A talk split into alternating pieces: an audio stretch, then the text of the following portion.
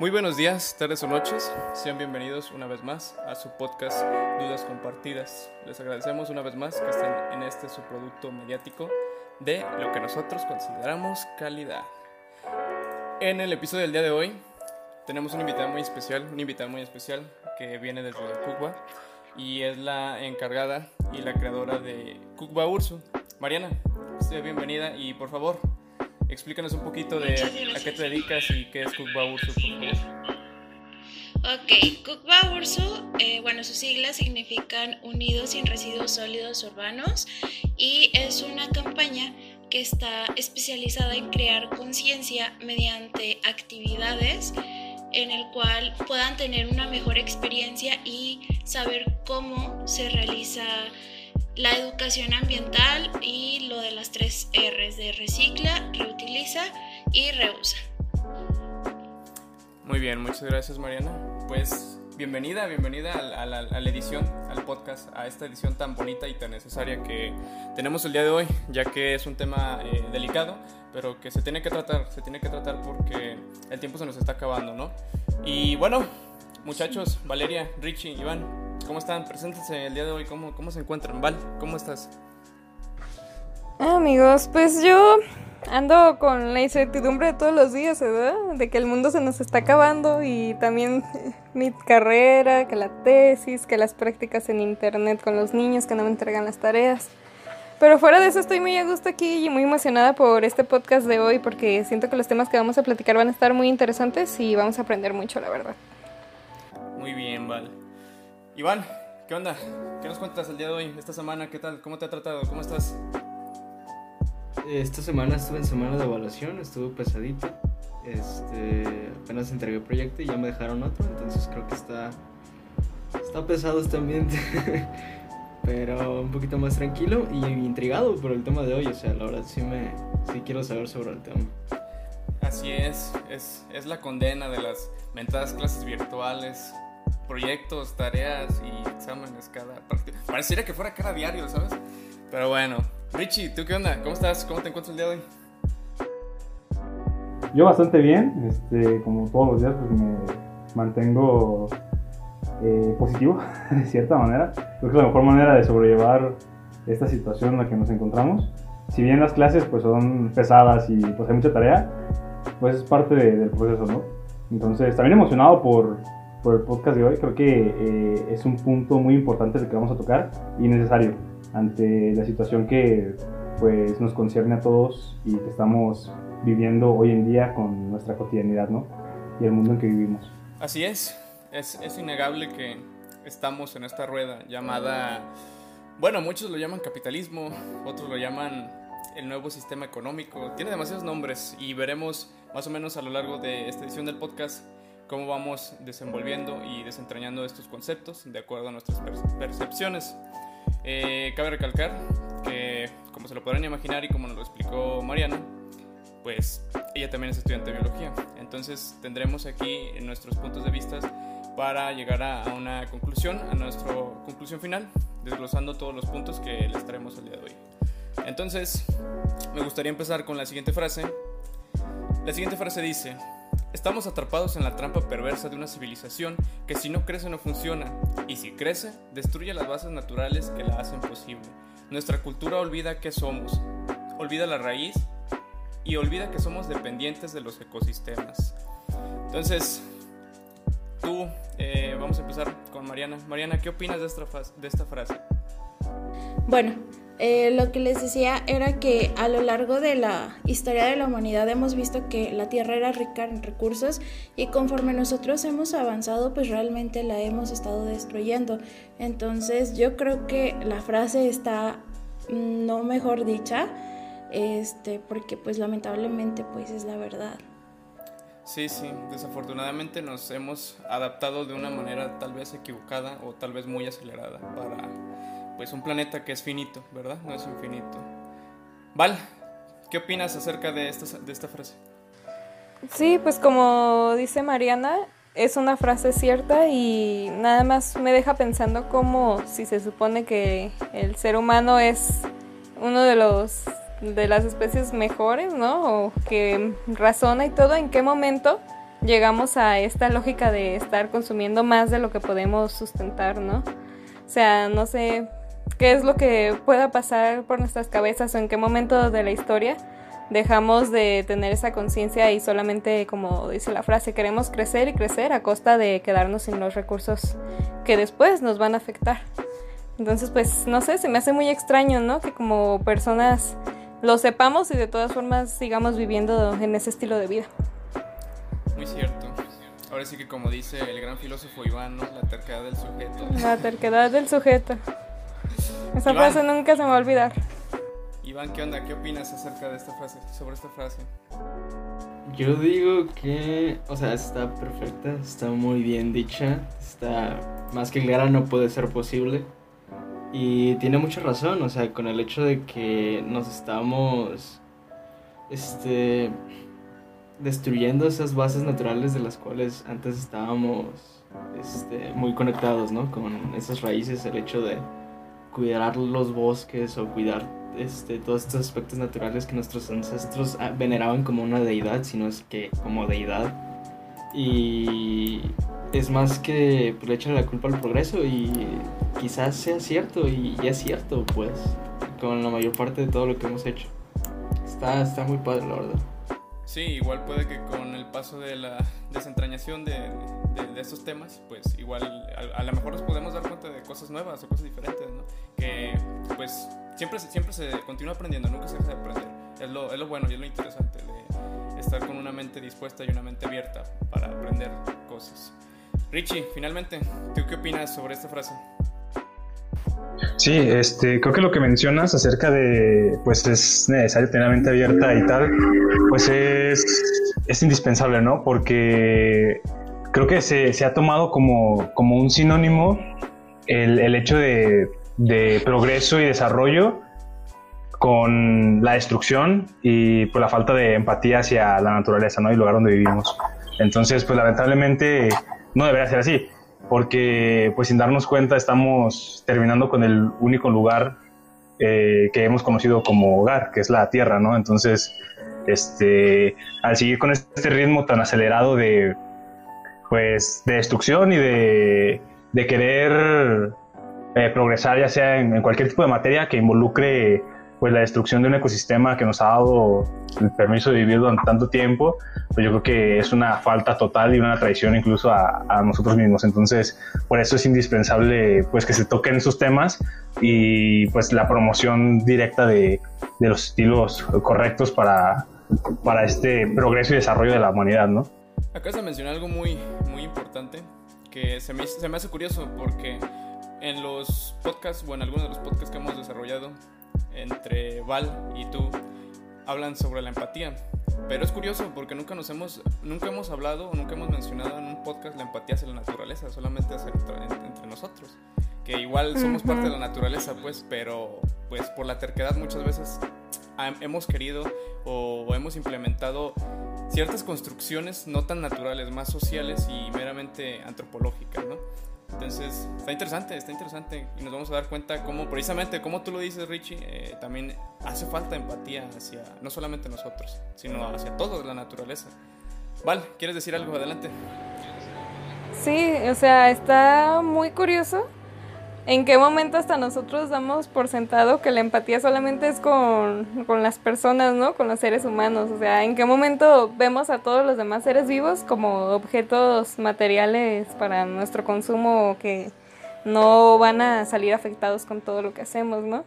O sea, sí, tienes mucha razón. Yo creo que muchas veces nos metemos tanto en las ciencias sociales que se nos olvida todo lo demás. Sí, sí, es, exacto. Y hay un ejemplo muy, muy breve que me gustaría poner, ¿no? por ejemplo, entre nosotros, si se muere a lo mejor el vecino, ¿no? Decimos, ay, pobrecito, y vamos, y al velor y todo eso. Y muchas veces vemos un animal muerto en la calle y decimos, ay, guácala. Entonces te quedas como, ¿qué onda, no? ¿Qué onda con esa dualidad de entre me compadezco? Está bien compadecerte por, por tu especie, pero debes de tener esa empatía y esa compadecencia con todos, porque todos también sentimos, la, may la mayoría de, de todos los organismos sienten. Y somos también uno mismo, ahora sí que como como lo dice, como lo dice Edgar, Edgar Morin en su libro, pues todos estamos habitando la, el mismo, la misma Tierra, el mismo planeta. Entonces es importante recuperar eso que se ha perdido de parte del humano, esa empatía hacia lo demás. Y Richie, ¿querías decir algo? Sí, sí, sí. Creo que mucho se debe también a esta idea antropocentrista donde nos pone como encima de todo, ¿no? Y no como seres que cohabitamos en, un ecosistema. Entonces, eh, el hecho de, sentir o de creernos eh, superiores ante pues los demás organismos vivos, pues es totalmente un error eh, fatal, ¿no? Porque pues todos convivimos como, como ya lo menciono, como un ecosistema y todos somos fundamentales para que pues subsistamos. De hecho, pues en general creo que la Tierra estaría mejor si no hubiera eh, habido tanto paso humano alrededor de tantos siglos, ¿no? Entonces, eh, en general, pues hay que dejar esta idea de, de, que solo hay que ser empáticos, como ya decía Vale, con el mismo ser humano, y ponernos en una posición donde todos somos y estamos viviendo en la misma, en el mismo lugar, ¿no? En la misma tierra. Mariana, ¿quieres decir algo? Adelante. Sí, sobre lo de la empatía. También yo creo que se debe de incluir la educación porque son muy pocos los padres que inculcan la empatía hacia a las demás especies. Por ejemplo, en mi educación, pues yo lo supe hasta que estuve grande. O sea, realmente esa empatía por los seres humanos sí se te inculca, pero hacia los animales o hacia los otros organismos que habitan esta tierra, pues realmente, pues no. Entonces creo que también debería de ser algo que se debe de tratar, más que nada en la sociedad. Sí, exactamente. Eh, ahora sí que como lo dijimos y lo manejamos en el podcast de educación, eh, no solamente existe la educación escolar, también está la educación que es una de las más importantes, que es la de casa, ¿no? Y que pues en la actual sociedad, en la actual familia, es muy raro eh, decir que ay, mira, es que tienes que respetar y cuidar y amar a los demás eh, seres vivos como amas a los, seres humanos, ¿no? Y sí, tienes mucha razón en ese, en ese punto. Vale, adelante. Sí, o sea, y eso está curioso, como de repente nosotros a lo mejor ya se nos mete otra idea o otra forma de pensar, como hablando de la empatía hacia otros seres vivos. Y es bien difícil hacerla entrar en la cabeza de tu familia. O sea, a veces hasta es imposible, ¿no? Y, siento que pues no, no es por juzgar, ¿no? Pues en todas las generaciones habrá personas distintas, pero en otras generaciones que fueron educadas diferente, pues hasta te van a decir, ay, no es cierto el calentamiento global, o ay, eso decían en mis tiempos, y ve, aquí estás de todas formas, tuve hijos y, tu, y hice todo lo que hice de mi vida. Pero, ¿sabes? O sea, y siento que es como que ese conflicto que tenemos entre generaciones de estarnos queriéndole hacer unos entender y los otros queriéndonos hacer entender lo suyo, ¿no? Sí, exactamente. Era lo que comentaba con Richie antes de empezar el podcast, ¿no? Que pues muchas veces es muy difícil eh, querer enseñarle o querer hablar con un adulto porque el adulto piensa que como ya está grande, ya tiene experiencia, pues ya lo conoce todo y como se lo enseñaron y como sabe lo correcto. Pero en realidad el conocimiento y todo es dinámico. Vivimos en, una sociedad y en, todo, en un todo que es dinámico. Incluso el propio cosmos es dinámico. Y el mantenerse en una postura rígida, que no quiere o no es receptible a aprender nuevas cosas o a modificar ciertas cosas que tal vez no están mal, pues es un error, es un error. Bueno, me gustaría pasar al siguiente punto. Eh, entonces, quiero hablar un poquito de cómo inició o cómo se dio la idea para este podcast. Y es sobre la noticia que surgió ya hace un par de semanas. Un proyecto artístico de parte de dos personas, los cuales decidieron poner un reloj, un reloj que indicaba el tiempo que queda o que aproximan queda para poder hacer un cambio verdadero y que pueda existir un cambio en todo. Y me causa, me causa conflicto y me causó conflicto y por eso quise desarrollar este pequeño podcast porque me puse a pensar, imagínate tú las personas que fuman. Las personas que fuman ven en las cajetillas, ven cáncer, ven muerte, y lo siguen comprando. Ahora que se aprobó esta ley que dice exceso de azúcar, exceso de esto, exceso del otro, la gente lo sigue comprando. Entonces llegué a, pensar, imagínate tú que tienen tiempo que les está diciendo, ¿sabes qué? Si no haces nada en tanto tiempo, vas para atrás. Y entonces imagínate que esa persona ve y, pasa por ahí y ve el tiempo y, ah, pues X, a lo mejor no me va a tocar a mí o esto. Entonces es una idea muy mala. Entonces, Mariana, ¿tú qué opinas sobre este concepto artístico que se realizó para llamar un poco la atención de la gente, de la sociedad en general? Porque no solamente impactó en esa parte, sino que ha impactado, eh, en otras partes de, del mundo. Yo creo que es una buena estrategia para crear conciencia, pero pues este tipo de estrategias no llegan a todo el mundo. Por ejemplo, el impacto no va a ser el mismo el de a un niño que ve un reloj que ni siquiera tiene como esta conciencia de saber ah, cuánto le queda la Tierra. O sea, él va a preguntarle a sus papás como de, pues, ¿qué es eso?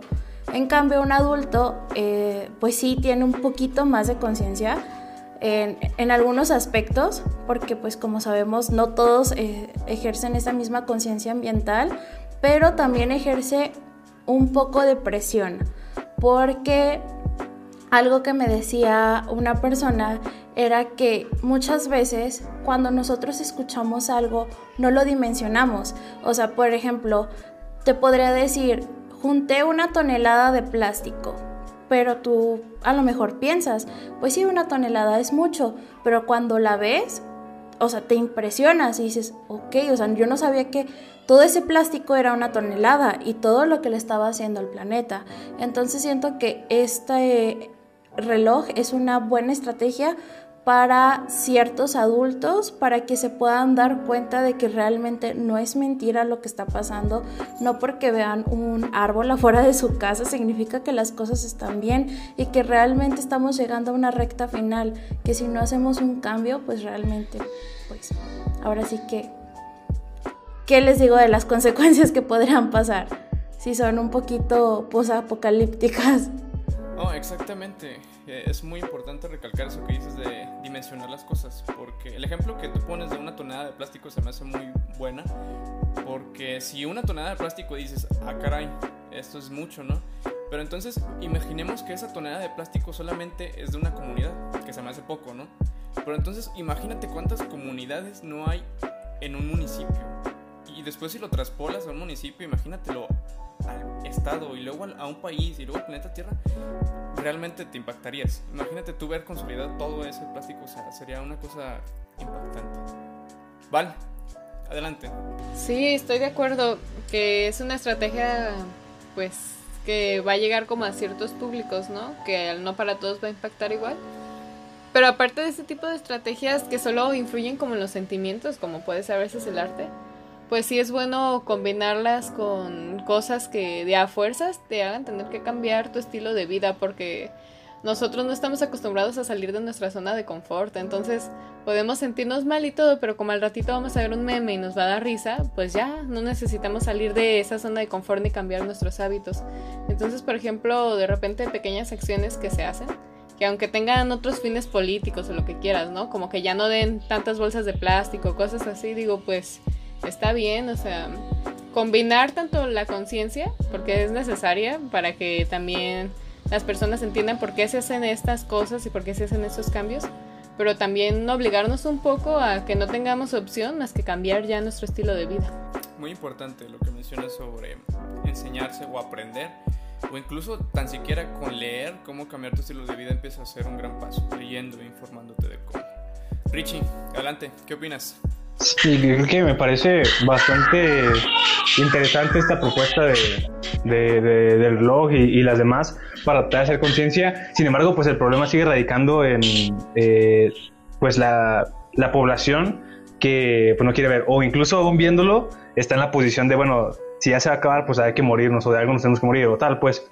Entonces, creo que mientras no se eh, trabaje en, pues, en una mentalidad o un cambio verdadero desde la persona, pues no van a tener sentido o un gran impacto eh, esta, estas propuestas, ¿no? Porque, pues como lo mencionas desde un principio, aún habiendo eh, las imágenes en las cajetillas de todo lo que puede suceder, aún sabiendo eh, que pues hay genes específicos que dejan de, de funcionar para pues los tumores y tal, pues la gente sigue fumando, ¿no? O sea, la gente sigue consumiendo eh, esos productos nocivos para la salud y pues hace caso omiso a las advertencias. Entonces, esto trasladándolo a un escenario más amplio, pues se da que eh, exista pues eh, esta, este desinterés por hacer algo al respecto, aún viendo que se está acabando el tiempo para salvar lo poco que nos queda del planeta, ¿no? Entonces, hace falta una reconstrucción total de, de pensamiento para poder pues trabajar correctamente estas áreas. Yo recuerdo que cuando estaba niño, eh, cada, cada año, cada 22 de, de, abril me parece, Día de la Tierra, en, un programa, bueno, en un canal televisivo eh, grande, se hacían este tipo de estrategias, ¿no? Donde te decían a cierta hora que se debía apagar la luz para cuidar el planeta y tal. Y yo de niño, pues se me hacía bastante eh, buena la idea porque pues te lo planteaban de una manera pues sencilla, ¿no? De cuidar el planeta y se va a acabar y tal. Entonces, yo recuerdo haberles mencionado a mi familia, mis papás y tal, que pues había que pues apagar las luces ese día para pues tratar de hacer algo, ¿no? Entonces, recuerdo y se me quedó grabado la frase de un tío que me dijo, es que mira afuera, o sea, nadie, nadie lo hace, ¿por qué tendríamos que hacerlo nosotros, no? Entonces, desde ahí pues... Eh, como que me impactó bastante el hecho de, de qué tanta influencia puede tener las demás personas en, en, uno mismo y de qué tanto realmente tú eres lo que, lo quieres hacer, ¿no? Y qué tanto estás tú llevando tu propia vida y realizando las acciones que quieres. Entonces, pues creo que e, es importante la educación, como mencionaba Mariana, eh, cimentada en, en hacer notar que de verdad hace falta un cambio, hace falta mejorar muchas cosas acerca de nuestro pensamiento y de cómo convivimos como, como sociedad. Sí, sí, totalmente de acuerdo. Y hay algunos puntos que tocaremos más adelante que justamente mencionas y algunos conceptos psicológicos que también se ven eh, implicados en todo esto, porque de alguna forma todo esto que tenemos hasta hoy lo hemos venido construyendo con el paso del tiempo y no solamente 50 años, sino muchas cosas de las que tenemos pues se han cimentado desde incluso antigua Grecia, muchas de las cosas, muchas de las creencias y todo esto es es una historia que hemos venido construyendo y que lamentablemente el ser humano cuando busca soluciones o implementa soluciones no las piensa a largo plazo, sino las piensa conforme a lo que le sirva en el momento y con se queda.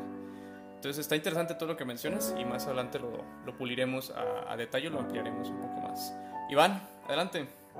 Yo soy un poquito más, este, de acuerdo con la opinión de Ricardo y con la opinión de Mariana respecto a a los cambios de conciencia y más con, con, lo que he dicho siempre, ¿no? La terquedad del sujeto, de que no vas a llegar a entender el, el dimensionamiento de algo hasta que en verdad te afecte.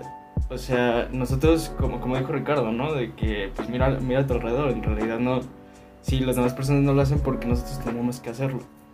Pero como tú tienes, bueno, nosotros pues, podría decir que estamos privilegiados de servicios, que tenemos electricidad, tenemos agua, tenemos este, todavía el camión de la basura sigue pasando. Entonces, un día, si te pones a pensar, si no tienes ese camión de basura que pasa, ¿qué vas a hacer con tu basura?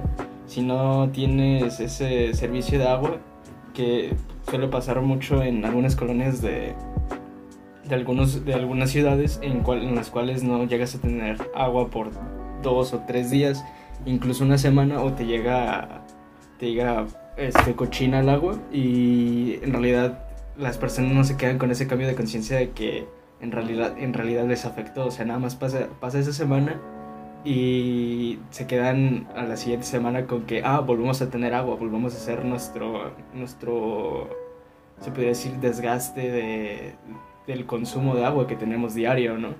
Entonces, para, yo, yo pienso, me pongo a pensar y si en realidad quisiera hacer un cambio al respecto y también me pongo a pensar en el reloj de cómo se han hecho varias cosas respecto al, al cambio ambiental y tratar de hacer conciencia respecto a esto y no ha funcionado de determinada, de determinada manera.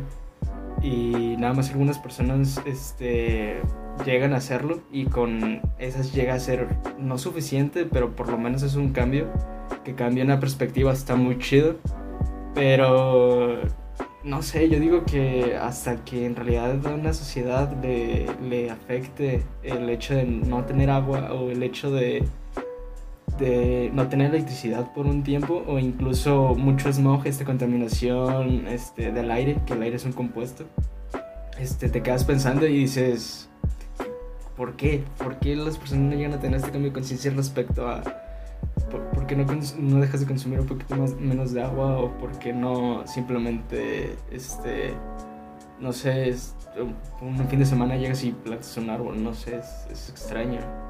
Y es más terquedad, pues, de, de todos.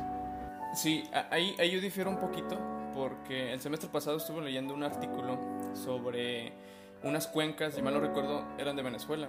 Estaban cerca de comunidades rurales y estaban describiendo que esas cuencas estaban súper contaminadas y estaban llenas súper de basura. Entonces, una comunidad rural muchas veces no tiene tampoco bien estos servicios inventados. Y a pesar de, de, esto, a pesar de que suelen carecer un poco más a veces las comunidades rurales de todos estos, eh, pues de todos estos servicios o ventajas que nosotros podemos, pues a pesar de eso no estaban, no, no le daban el cuidado adecuado ni tenían la conciencia adecuada. Y creo que el, el pensar que que hasta que nos pasen las cosas es entender, creo que ahí ya es caer en el fatalismo, digo, porque si seguimos todos con esa idea, pues realmente no vamos a poder hacer el cambio porque ya vamos a tener la soga al cuello. Entonces, creo que es importante lo que mencionas de la conciencia, porque eso sí es, es el primer bloque para todo este cambio, la conciencia. Pero hay que hablar de una conciencia del antes, no del después de que ya te están pasando las cosas, para poder tú saber implementar las medidas y cómo actuar, cómo hacer los cambios. No sé quién levantó primero la mano. ¿Mariana o Val? Ok, Mariana, adelante. Una de las cosas que, bueno, eh, que habían estado mencionando ustedes es más que nada que se normalizan las cosas. Por ejemplo, eh, enfocándome más como en el reloj, ahorita está haciendo un impacto, pero ¿qué impacto va a ser en un año? No va a ser el mismo porque las personas pues ya se acostumbraron y al y malamente pues al acostumbrarse, pues caer en el fatalismo, como lo decía este Luis. Entonces creo que no solamente sería el ponerlo, sino estarlo reforzando con más recursos, porque si nada más lo pones a esta persona que le iba que le hizo el impacto, nada más le va a durar 3, 4 días la culpa un, ejemplo muy claro que me lo puso una amiga historiadora fue, por ejemplo, el de los koalas, que fue eh, precisamente de que estaban viendo cómo todo lo que estaba pasando en Australia y estaban viendo todo lo que estaba pasando pero mientras veían las noticias se sentían mal, pero después cambiaban y ya no sentían nada. ¿Por qué? Porque lo estamos normalizando y nos estamos haciendo inmunes a esto. Entonces creo que también es un, un problema bastante grave. Sí, muy interesante y muy de acuerdo con lo que mencionas, porque como lo mencionas, muchas veces y más en esta sociedad moderna, pareciera que nos acostumbramos a lo malo, pareciera que nos estuviera gustando lo malo. Y creo que eso, eso está mal, está, está mal porque no solamente nos condenamos a nosotros, sino condenamos a los demás. Y no solamente a nuestra especie, sino condenamos a todo el mundo, como lo estamos viendo precisamente. Vale, adelante. Sí, concuerdo con lo que platican. Y no tanto que creo que nos guste lo malo, sino que nos gusta suprimir todo lo que nos hace sentir mal. Entonces, si eso me está haciendo sentir mal, ver a los koalas, ver este reloj, rápido me olvido de eso y me pongo a ver un canal de YouTube muy divertido, me pongo a dormirme un rato, me pongo a hacer otra cosa. Entonces, sí, o sea, es de estar reforzando eso. Porque, por ejemplo, también una persona me comentaba que porque ganan más los abogados que los maestros, ¿no? Porque la educación es preventiva y los abogados ya es cuando ya caemos en el fatalismo, ¿no? Cuando ya tienes el problema y necesitas de urgencia resolverlo, ¿no? Entonces es igual. Y como les digo, a veces yo pienso que la sociedad así sola, pues algunos sí van a hacer por crear conciencia, por tener ese hábito, por ellos de su propia cuenta empezar a cambiar su forma de vivir y todo para hacerlo más sustentable pero creo que hay otros que, aunque suene como militar, pues se los tienes que poner a la fuerza. Y ya hasta que tú les metas tanto la conciencia y que se las estés reforzando con la obligación de que no tengan otra opción más que, no sé, usar cosas reciclables o ya no usar bolsas de plástico, pues se van a acostumbrar y ya después van a ver que no era tanto el problema dejar un pequeño hábito que les daba comodidad, ¿no? Pero siento que se tienen que combinar a veces esas dos cosas. Sí, como lo menciona Iván, muchas veces es tanta la necesidad de una persona que necesita caerse varias veces con la misma piedra para poder entender. Pero creo que, creo que se puede cambiar. Realmente, todo pensamiento realmente se puede desaprender y puedes aprender una nueva estrategia o una nueva forma de ver las cosas. Realmente creo que, que es eso. Entonces, pasando al siguiente tema, eh, ahora me gustaría empezar con ustedes muchachos. Eh, Richie, ¿qué piensas o cuáles consideras que han, que han sido los primeros quiebres o la separación del humano con la naturaleza? ¿Cuándo el humano dice, mm, no, me voy a manipular la naturaleza para yo ser superior? ¿Cuándo crees que, que, ocurren esos quiebres?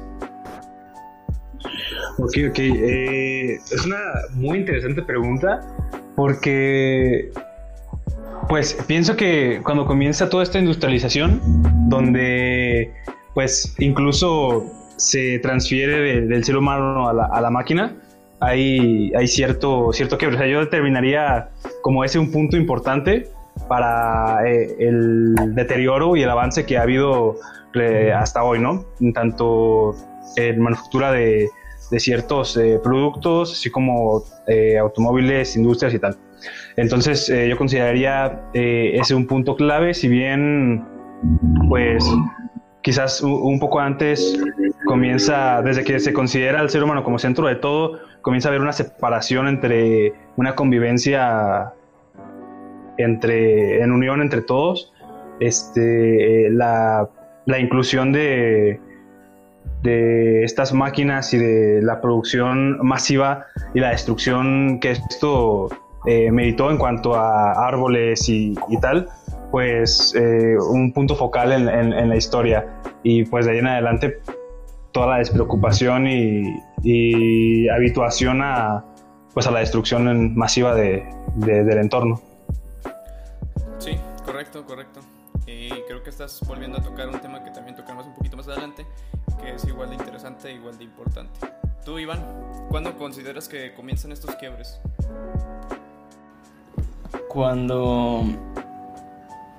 O sea, yo hablando un poquito más de, de arquitectura, este, cuando comienza a haber un crecimiento de la, de la sociedad, en el momento en el que este, esta se ve involucrada en un punto donde este, la población ya no puede estar viviendo solamente en un solo punto, sino que se tiene que expandir cada vez más y se ve en la necesidad de adquirir mayores recursos. Cuando se ve en esa necesidad de adquirir mayores recursos, se ve en la avaricia y justo en la avaricia, quien tiene más es el que puede hacer más. Y cuando puedes hacer más es cuando viene el poder. Y cuando viene el poder, viene el ego. Y el ego yo pienso que es el principal quiebre entre la naturaleza y el ser humano. Eh, justo lo que decía Ricardo, ¿no? El hecho de, no, de poner al ser humano más arriba que nosotros. Perdón, más arriba que todo ser humano en el, en el planeta. Entonces, para mí creo que ese es el, primer quiebre, tanto inevitable como que se tenía que dar realmente. Y de hecho, y de hecho ahorita se está dando como esa reconexión, al menos en mi materia y al menos lo que he visto en algunas personas, con la naturaleza, ¿no? El hecho de ser un poquito más reciclable y en mi carrera en cuestión de, pues, eh, edificar verticalmente en vez de horizontalmente. Entonces, también se está dando con lo del el hecho de techos libres, entonces a eso, techos verdes, perdón. Y eso es a lo que me refiero con que ahorita se está dando una... Yo pienso que esta década va a ser como un poquito de la reconexión con la naturaleza. Si no, si no es que no se va a dar completamente, pero se va a tratar de como dar ese cambio de, de conciencia, lo que estábamos hablando hace rato. Pero va a ser muy pocos y con lo que el cambio que van a hacer esas pocas personas como por ejemplo yo, que voy a tratar de implementar techos verdes y no solamente techos verdes, sino energías renovables en mis proyectos, pues por lo menos este, sirve como ejemplo de qué se puede aplicar y qué no es lo que se puede aplicar. Entonces yo pienso que es más, más esa parte, en justo en el momento en el que fue un cambio inevitable realmente. Eh, y se tenía que dar, al igual que la, las industrias, ¿no? el, la revolución industrial, o sea, son cambios que se tenían que dar. Y como por ejemplo esta época, es un momento de reconexión que se, se, está dando y se tiene que dar. Entonces para mí, para mí es eso, justamente es inevitable, pues la sociedad se expande. Muy interesante lo que mencionas sobre los techos verdes, porque es una, es una muy buena iniciativa. Yo he visto imágenes de este tipo de construcciones en Alemania y, y aparte de que están muy bellas, o sea, impactan de una manera buena. Pues... No, y, de hecho, perdón, y de hecho esas construcciones son, son de Noruega, o sea, de las casas, podríamos decir, vikingas. Y son tecnologías que ya estaban ahí. Y no solamente de, de vikingas, sino hay, hay sistemas constructivos que son, que son buenos para el medio ambiente y aún así no, y aún así pensamos o las estamos redescubriendo y decimos que son tecnologías nuevas cuando en realidad son tecnologías de hace milenios. Sí, sí. También en Alemania hay, hay un, una localidad, no recuerdo el nombre la verdad de la localidad, pero donde han empezado a construir eh, como tipo coto, se podría decir, pero son puras construcciones y puras casas que tienen esos techos verdes. Y la, verdad, parte de que se ve muy bien eh, arquitectónicamente y muy hermoso cómo eh, queda construido y decorado aparte, pues realmente causa un buen impacto. Entonces, Mariana. No, de hecho esos, esos... Ah, Perdón. De hecho, esos techos verdes son, son muy buenos respecto a la radiación solar. En realidad el pasto lo que hace es no dejar pasar la radiación solar y que rebote. Y entonces es lo que hace el pasto en, el concreto, en vez de dejar impermeabilizado nada más el, techo. Entonces está muy padre. Aunque no, según yo, el pasto no hace tanto, tanto oxígeno, pero sí sirve mucho para la radiación solar y que está más fresco. Por eso las ciudades llegan a tener unos grados altos de temperatura. Perdón, Mariana. Bueno, adelante Mariana. ¿Tú cuáles consideras que son los quiebres y cuáles quiebres eh, identificas eh, de esta sociedad? Yo creo que todo inició en la revolución industrial, eh, porque anteriormente en las civilizaciones, antes de la revolución industrial, pues sí había como cierta conexión con la naturaleza y, o sea, investigando con las civilizaciones nos podemos dar cuenta de ello, que sí aprovechaban los recursos, pero veían la forma en cómo retribuirle a la naturaleza. Hace unos minutos habían mencionado sobre las deidades y que ellos realmente les importaba bastante la naturaleza porque comprendían que justamente de ellos, de la naturaleza venían y que al final se iban a ir con ella porque pues ahora sí que la naturaleza no necesita a los humanos, nosotros la, necesitamos a ella. Entonces yo siento que uno de los más importantes eh, quiebres de la naturaleza con la sociedad fue cuando comenzó la, la, revolución industrial, porque a partir de ahí comenzamos a realizar productos que no medíamos el daño que tenían a la naturaleza, sino simplemente veíamos el beneficio a corto plazo, pero tampoco nos dábamos cuenta de qué consecuencias iban a traer sus residuos. Sí, sí, tienes mucha razón en, esos aspectos, porque pues las sociedades, las civilizaciones antiguas, perdón, pues pareciera que estaban más conscientes de, de todo esto de la naturaleza. Vale, adelante. Sí, no, pues yo creo que los tres más o menos han coincidido en lo mismo y concuerdo. Cuando tanto el crecimiento de las civilizaciones, cuando empiezan las industrias, cuando empiezan pues todo eso, ¿no? Porque realmente antes pensemos en los nómadas, se acababan los frutos de un árbol y pues vámonos, ¿no? Y dejaban ahí la fruta que volviera a crecer para que a lo mejor después otro pueblo la encuentre. O a lo mejor ya aprendieron la agricultura pero dejaban de ser las tierras fértiles un tiempo y las dejaban descansar, ¿no? O sea, no podían producir más de lo que la misma naturaleza no les dictara que era posible y tenían que esperarse los tiempos de lo que la naturaleza te dictaba. Pero ya pues empezamos con las actividades secundarias, pero sí, como en geografía que las primarias son agricultura, ganadería, pesca. Secundaria todo lo que transforma esos recursos naturales y terciaria el comercio, ¿no?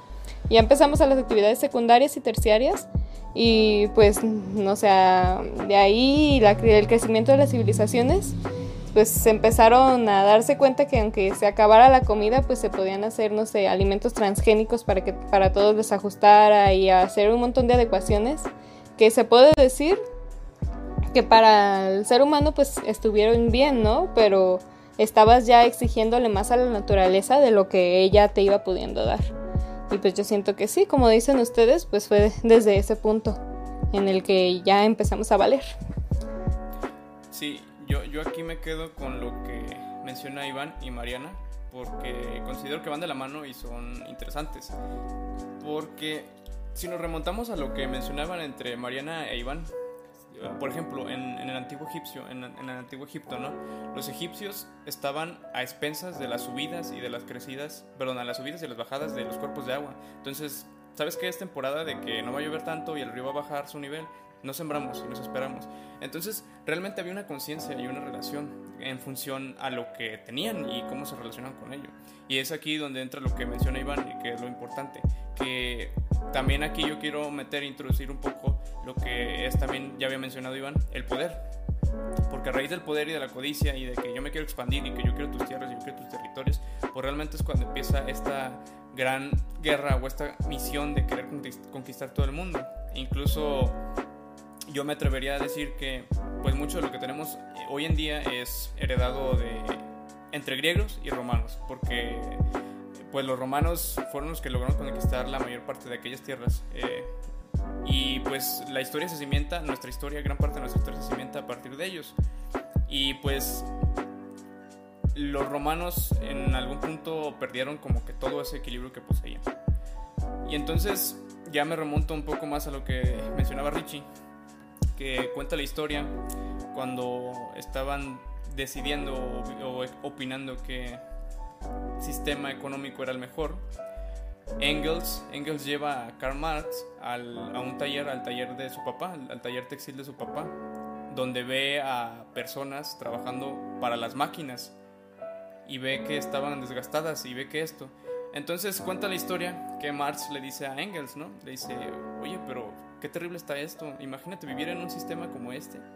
Y pues, tarán, años después aquí estamos, estamos empujando esa rueda.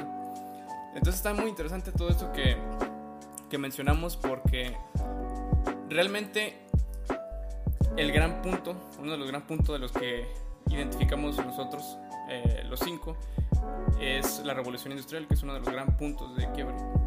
Yo recuerdo haber, leído en la prepa un texto, no recuerdo el autor porque ya fue hace muchos años, donde decía que en la revolución industrial, a raíz de que se empezaron a construir demasiadas fábricas y el smoke se empezó a incrementar demasiado, lo que empezó a suceder es que todo el smoke, todo el tizne caía en los árboles. Los árboles empezaban a tiznar de colores grisáceos y negros. Entonces había ciertas polillas que empezaban a ser más depredadas porque resaltaban los colores, contrastaban los colores. Entonces el texto decía que estas polillas tuvieron que adaptarse para mimetizar el color de los árboles y así poder eh, ser menos depredadas. Entonces imagínate, o sea, obligamos o más bien nosotros indujimos a un cambio en, un organismo y un, un cambio malo, o sea, a raíz de todas estas cuestiones de empezar a a explotar las fábricas, explotar todo esto, pues realmente yo creo que coincido con ustedes, es un gran impacto. Empieza creo que ya ves. Y empieza esta rueda, que precisamente es el segundo punto, el siguiente punto, perdón, que es el capitalismo.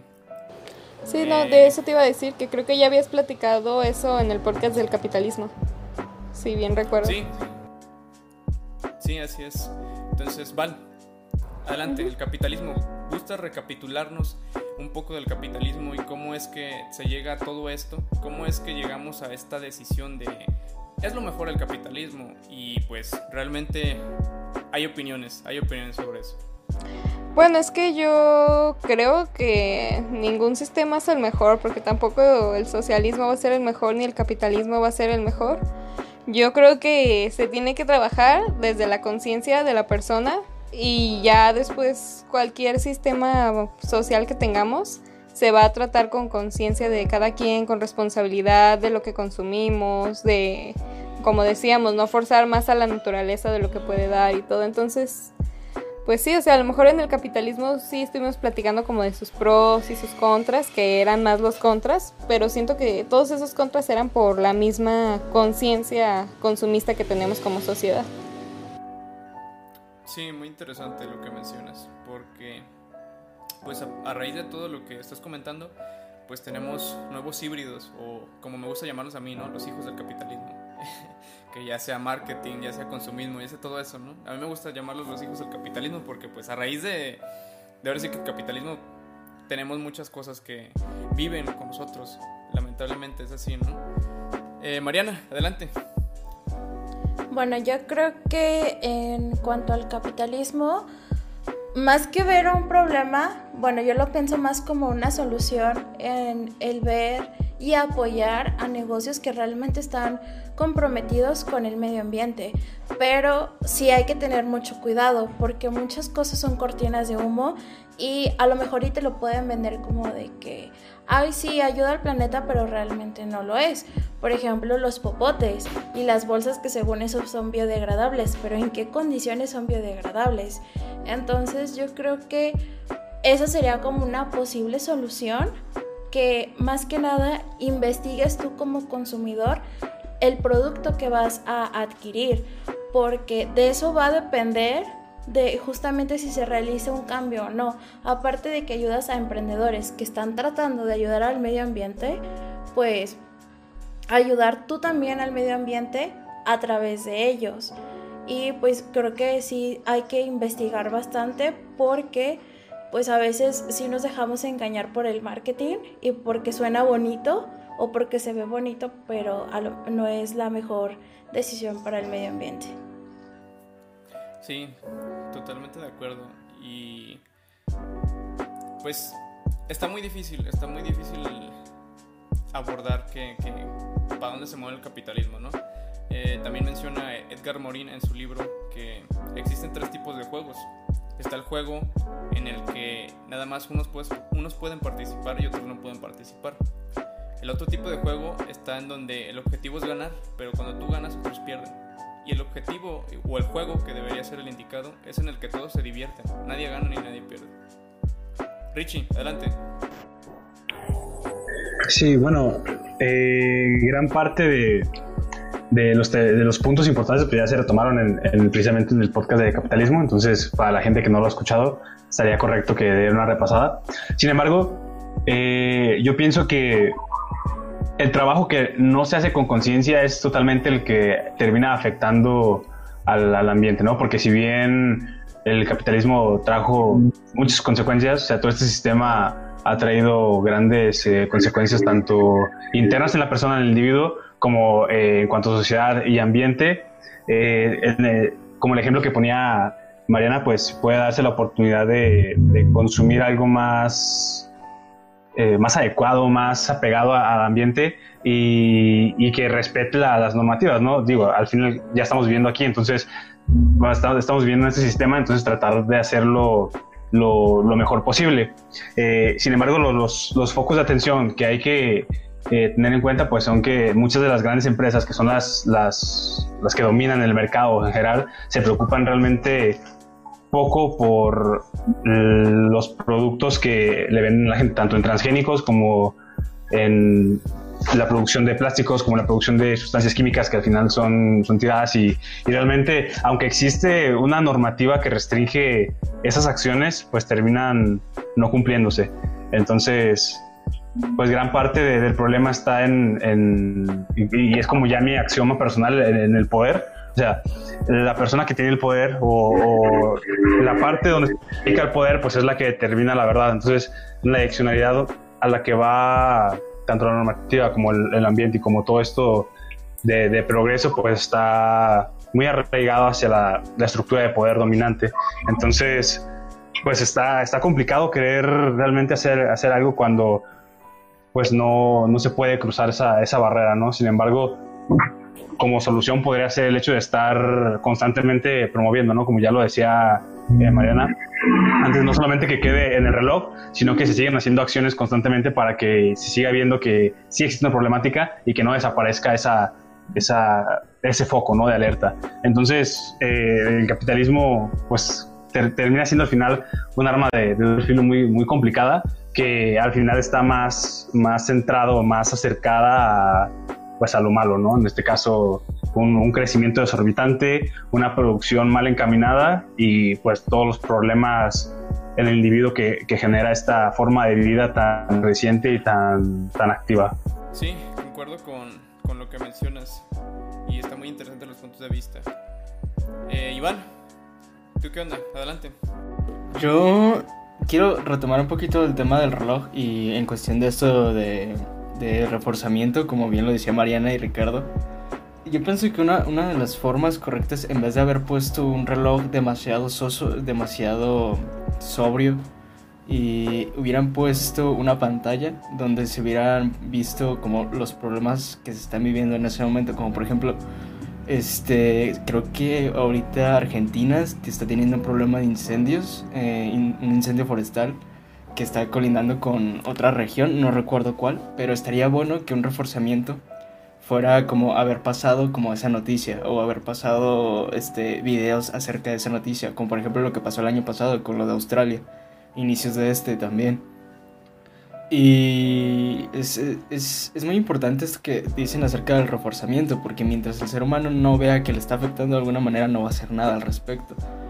Entonces, referente al capitalismo, estaba, este, como lo que decía Mariana, ¿no? Este, realmente que el ciudadano, el consumidor tenga esta conciencia de qué es lo que está comprando y también que a final de cuentas el, capitalismo se adapta al mercado, se adapta a, la demanda.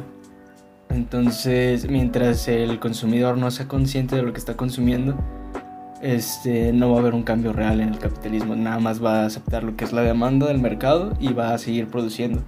Y también el hecho de que mientras el ciudadano sea consciente de lo que está produciendo, el mercado va a ser más consciente de lo que está produciendo al mismo tiempo de que pues lo que tratan de hacer, ¿no? Con lo de la ley que se puso en el primero de abril, con lo de los octágonos negros, perdón, hexágonos negros, que pues tiene mucho azúcar, tiene mucho, muchas, este, productos que al final de cuentas no son tan sanos.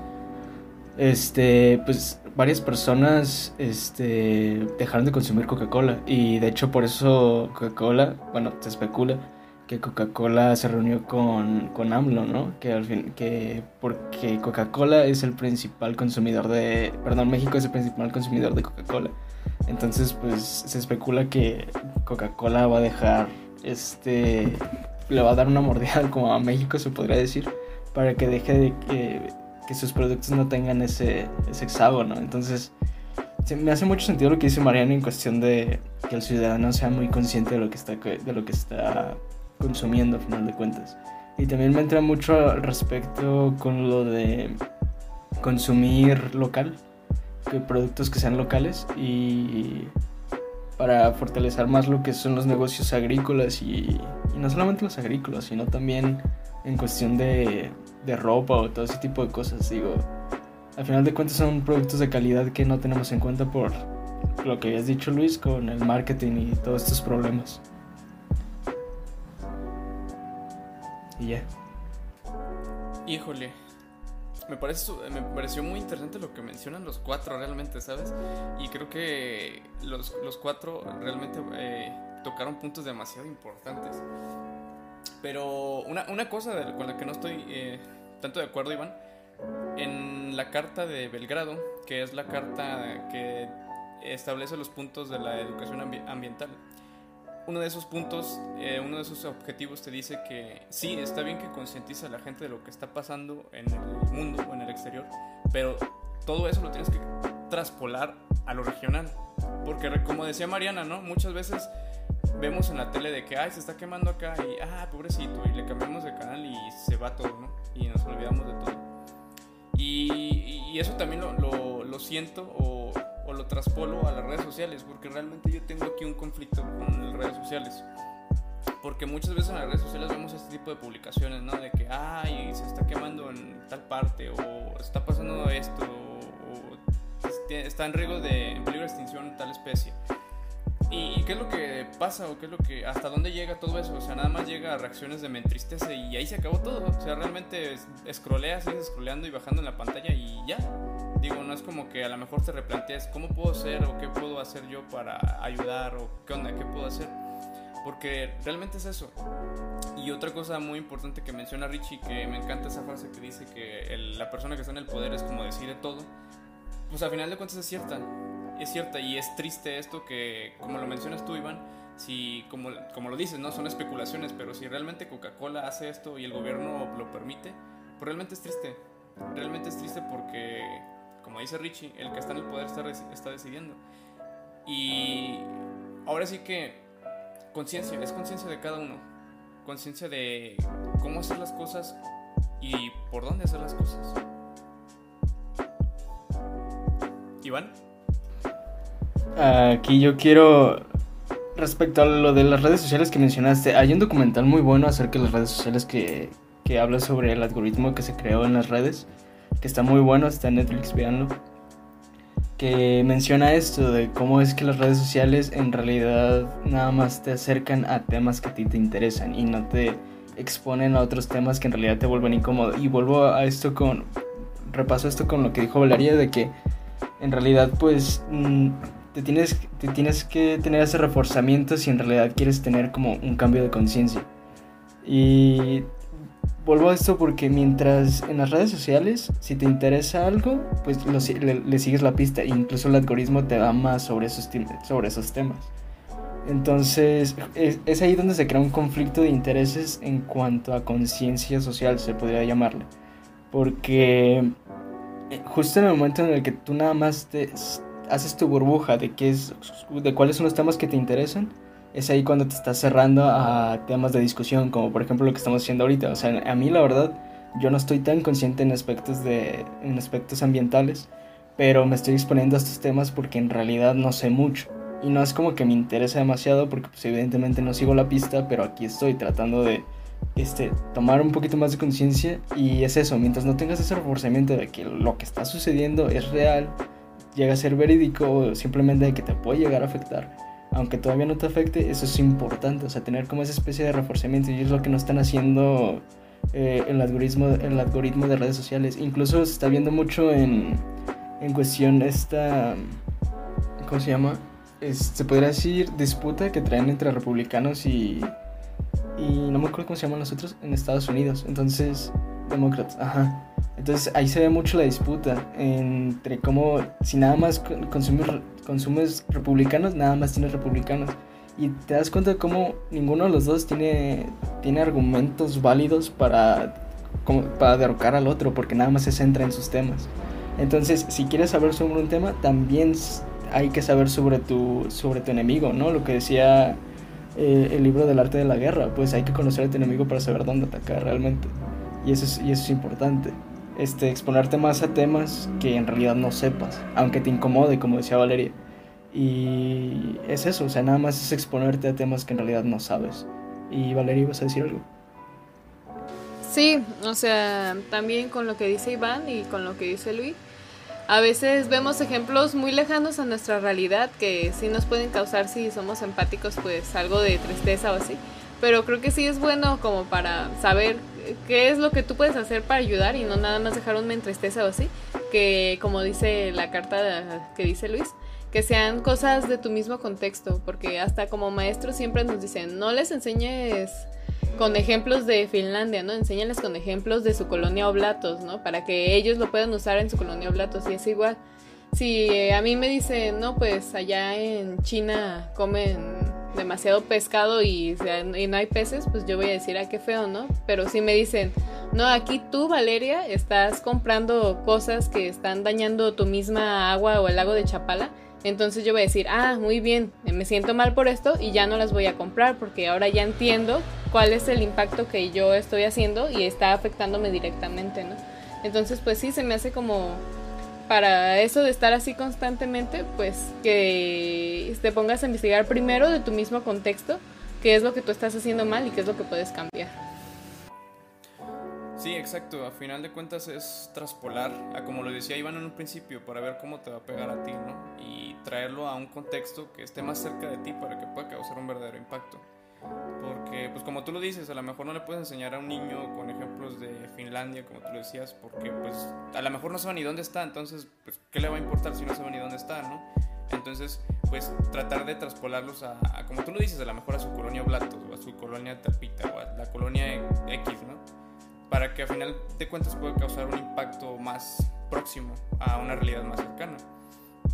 Y hay, hay algo muy, muy interesante en, todo esto, porque como lo, mencionó Iván, porque muchas, dijo, muchas veces no nos damos cuenta de, a lo mejor de lo, de lo de aquí, de lo que se produce aquí y todo esto.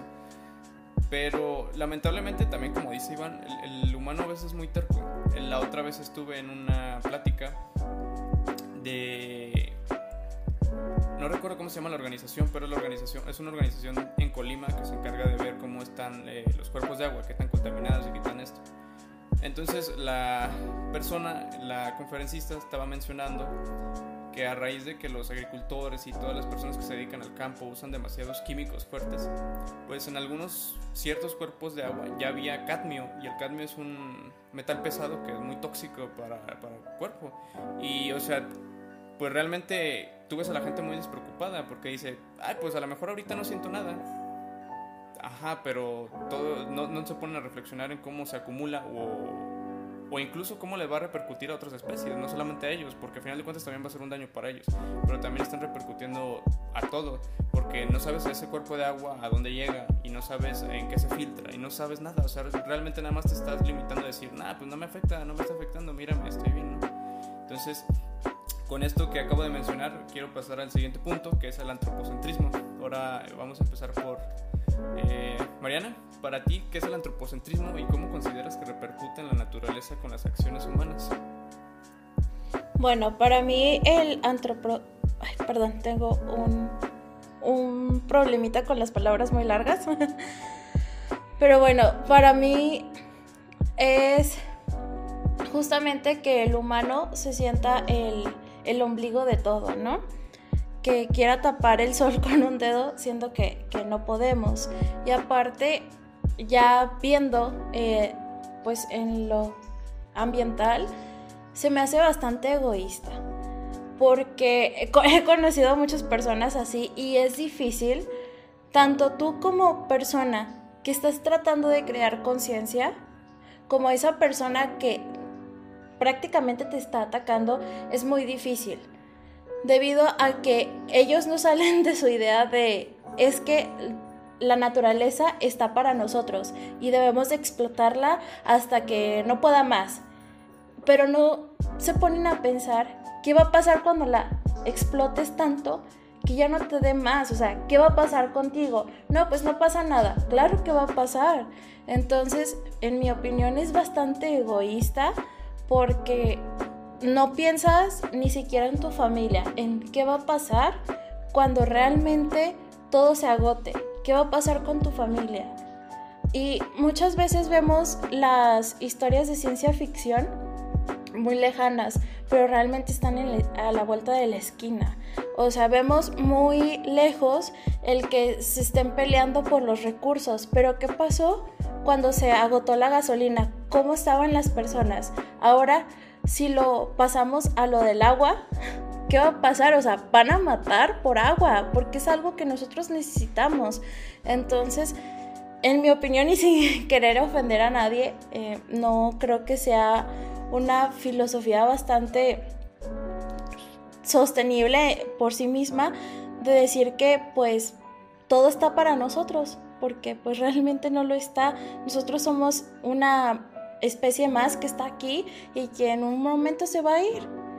Pero pues nosotros vamos a decidir qué tanto tiempo vamos a estar aquí y cómo nos vamos a ir. Sí, completamente de acuerdo. Eh, ahora para alternar un poquito, Iván, adelante.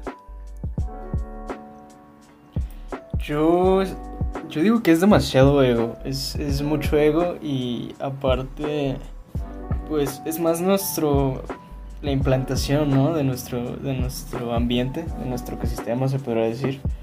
Y al mismo tiempo que nos desconectamos tanto de los bosques este, y hemos creado una vida de estrés, tratamos como de nada más estar como en esta burbuja, ¿no? De, de por llamarlo de alguna manera, urbanismo.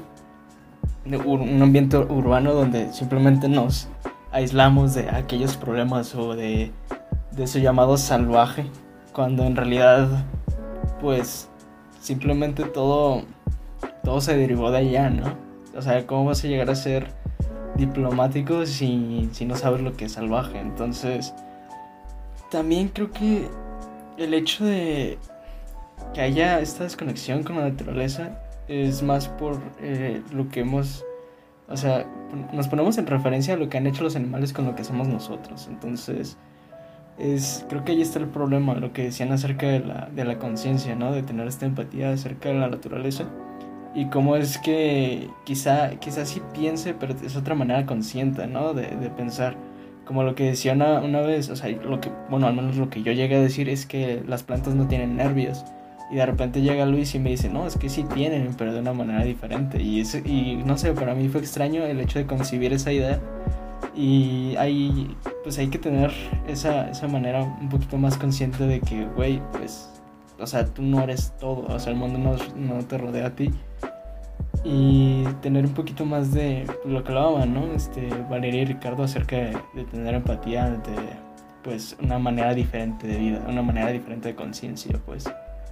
Y está cabrón, está cabrón, digo, a mí me cuesta mucho y, y pues todavía no, he logrado, no, no, lo he logrado concebir como tú y María, como Luis y Mariana, que lo conciben de una manera pues más, más armoniosa se podría decir con el ser humano. y más porque soy arquitecto, entonces me, me cuesta, me cuesta. Eh, Richie, adelante. Sí, creo que al menos la mayoría o todos vamos a coincidir en este hecho de que el antropocentrismo es un tipo de, egocentrismo fatal, ¿no?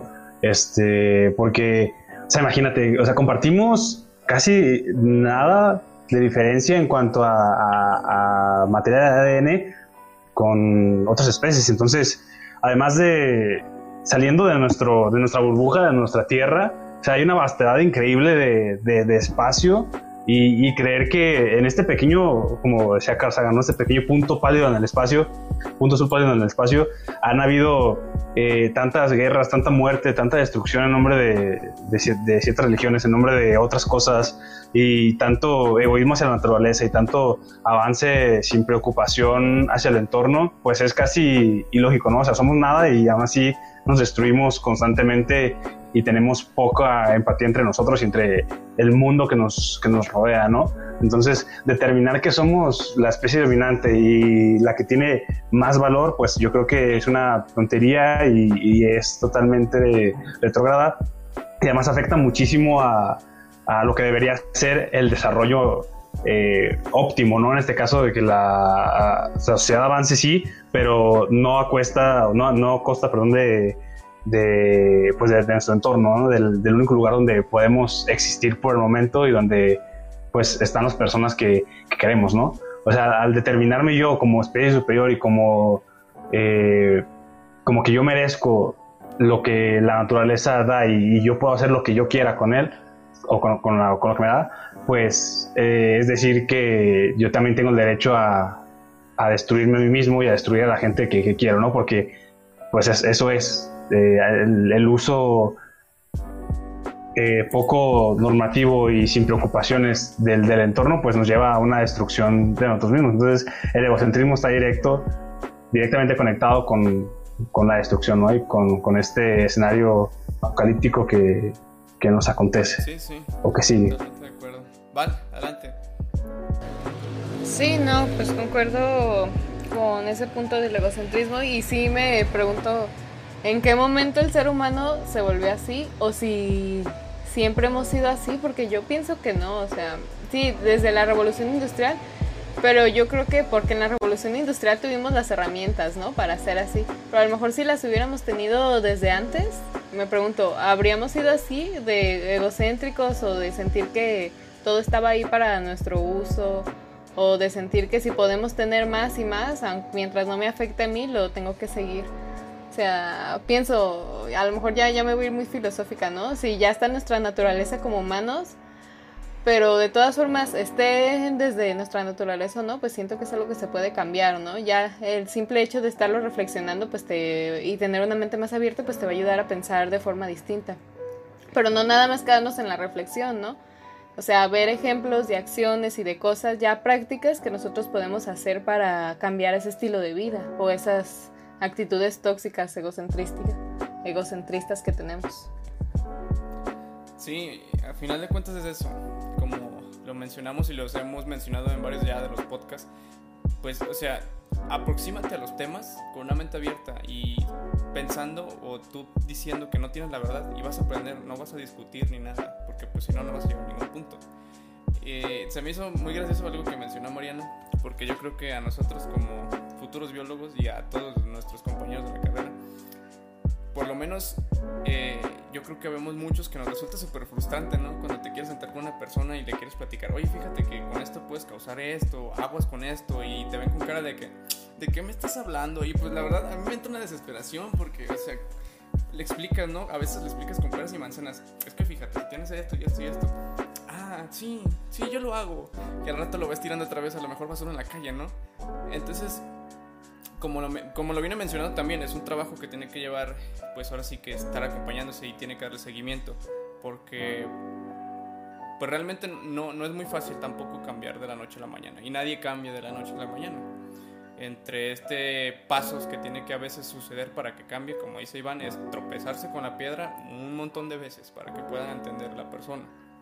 Pero tampoco hay que enfocarnos o centrarnos en la idea de que siempre va a ser así, porque no todos somos iguales y no todos estamos eh, en torno a estas mismas ideas o no todos tenemos que tropezarnos 40 veces con la misma piedra y, X cosa, ¿no? Hay algo muy interesante que me gustaría mencionarte, Iván, que, que ahorita que lo dijiste, me quedé un poco así como de que, ah, órale, yo tengo algo que mencionarte. Porque me dijiste, es que yo como arquitecto no, no, no consigo todavía esa, esa idea. Y, me acordé de un compañero, porque tengo un compañero en biología que es arquitecto y estudió arquitectura y después se metió a biología para ver qué onda, cómo puede hacerle él para, pues cómo puede perjudicar menos, cómo puede complementar lo que vio en arquitectura con biología. Y está muy chido, me hace muy padre esa combinación de que, órale, sí, me quiero expandir, pero ¿cómo? ¿Cómo lo expando? Digo que también lo ven en la carrera de arquitectura, pero no lo ven a fondo como lo podrías ver en la carrera de biología. Y, se me hace muy, muy chido esa, esa, como esa combinación que le, que le metió este compañero a, a, su perspectiva o a su filosofía. Eh, ¿Querías decir algo? Adelante. Es que, bueno, es eso, ¿no? De que yo como arquitecto en realidad veo eh, eh, la, como la forma de vida vegetal como un material, ¿no? O sea, realmente yo lo veo como un material implementar en mis, en mis construcciones o en mi diseño. Y no lo veo tanto como una forma de vida como tal, sino que es más, es, para mí es un material más que puedo implementar. Y está muy chida la perspectiva que, que él impuso porque principalmente a nosotros en la carrera pues nos enseñan como que paneles solares y sistemas de, de bombeo o este, sistemas de captación pluvial, perdón. Y cómo, cómo hacer una, una arquitectura más, más eólica o con pues todos los elementos que nos da la naturaleza sin que nosotros implementemos este productos productos electrónicos, ¿no? Y pero en realidad nada más se ven muy así como, como una barnizada, en realidad no, no te ponen como a, a realmente cómo funcionan estos sistemas, sino que Nada más te dan la barnizada, te dicen cómo funcionan, pero no te ponen más un ejemplo de en dónde lo podrías implementar, cómo lo podrías implementar. Y ahorita estoy teniendo una materia específicamente sobre eso, sobre arquitectura este, más, e, más ecológica. Y implementa esto y me agradó mucho que el profesor nos haya, nos haya puesto un proyecto a desarrollar, un proyecto a diseñar y cómo es que funcionan estas, estas tecnologías y está, está muy padre. Pero principalmente es eso, o sea, yo, yo como arquitecto este, la vida vegetal nada más la, la concibo como un material, pues.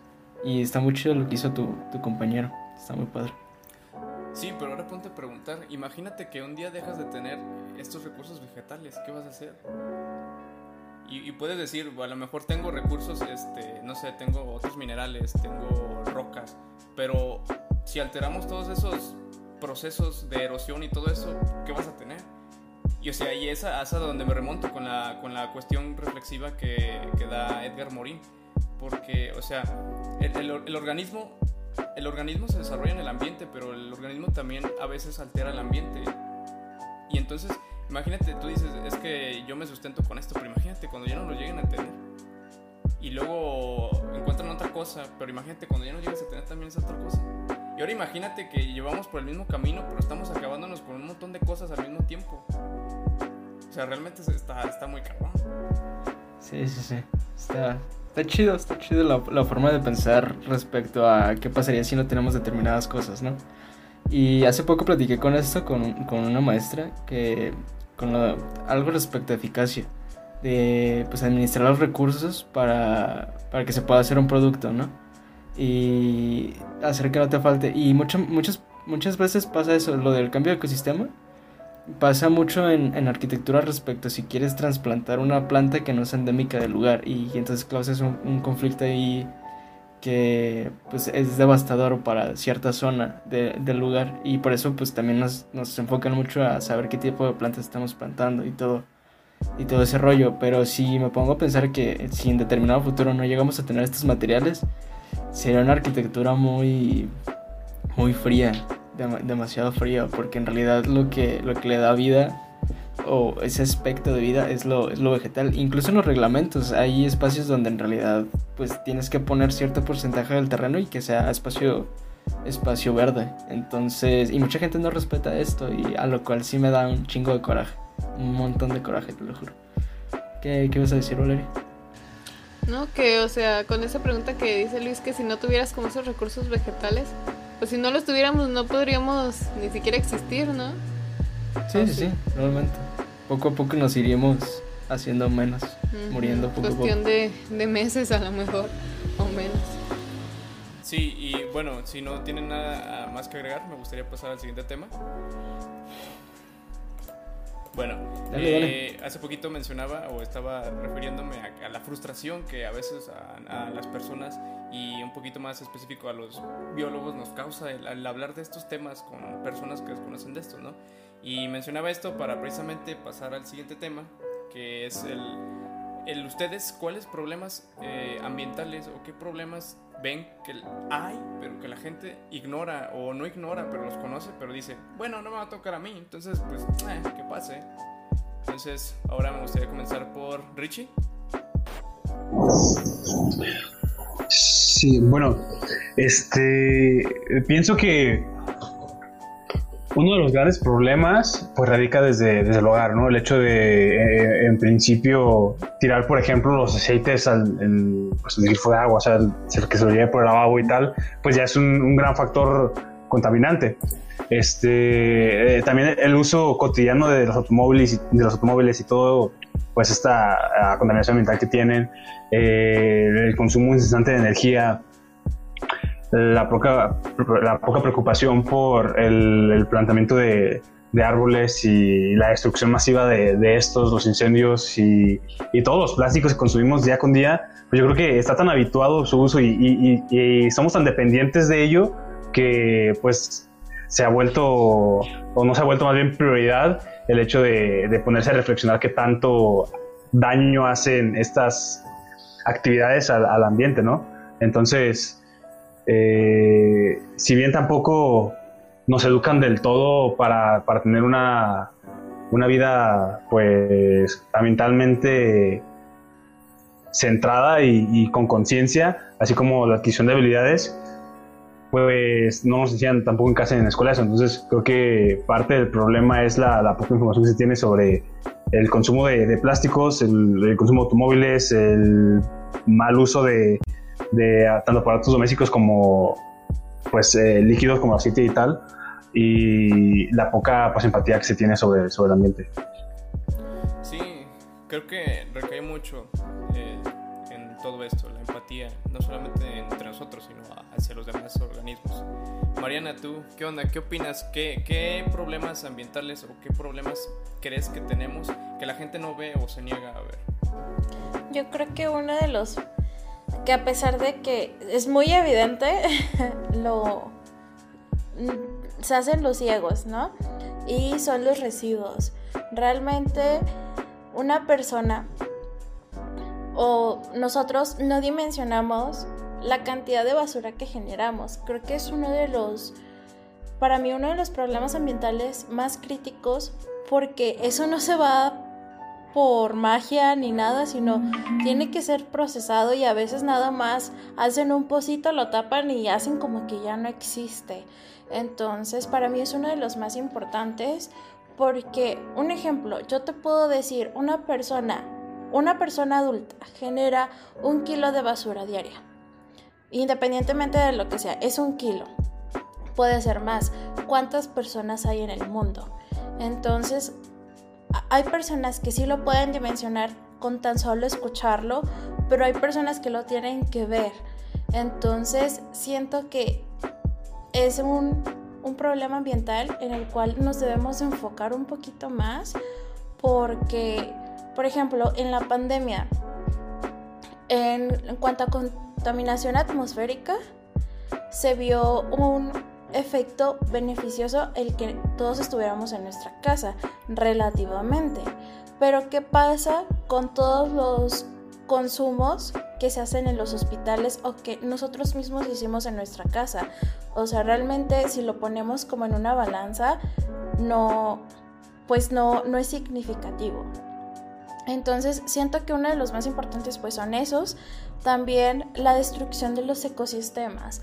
Volvemos a lo mismo de los koalas, de que nosotros podemos ver que se está incendiando o que están talando los árboles, pero si la mayoría de las personas no toma realmente la conciencia de lo que está pasando, de que nosotros tenemos el poder, a lo mejor como lo decían con lo de Coca-Cola, de que Coca-Cola va a hacer todo lo posible porque ellos puedan vender. ¿Por qué? Porque les interesa el dinero.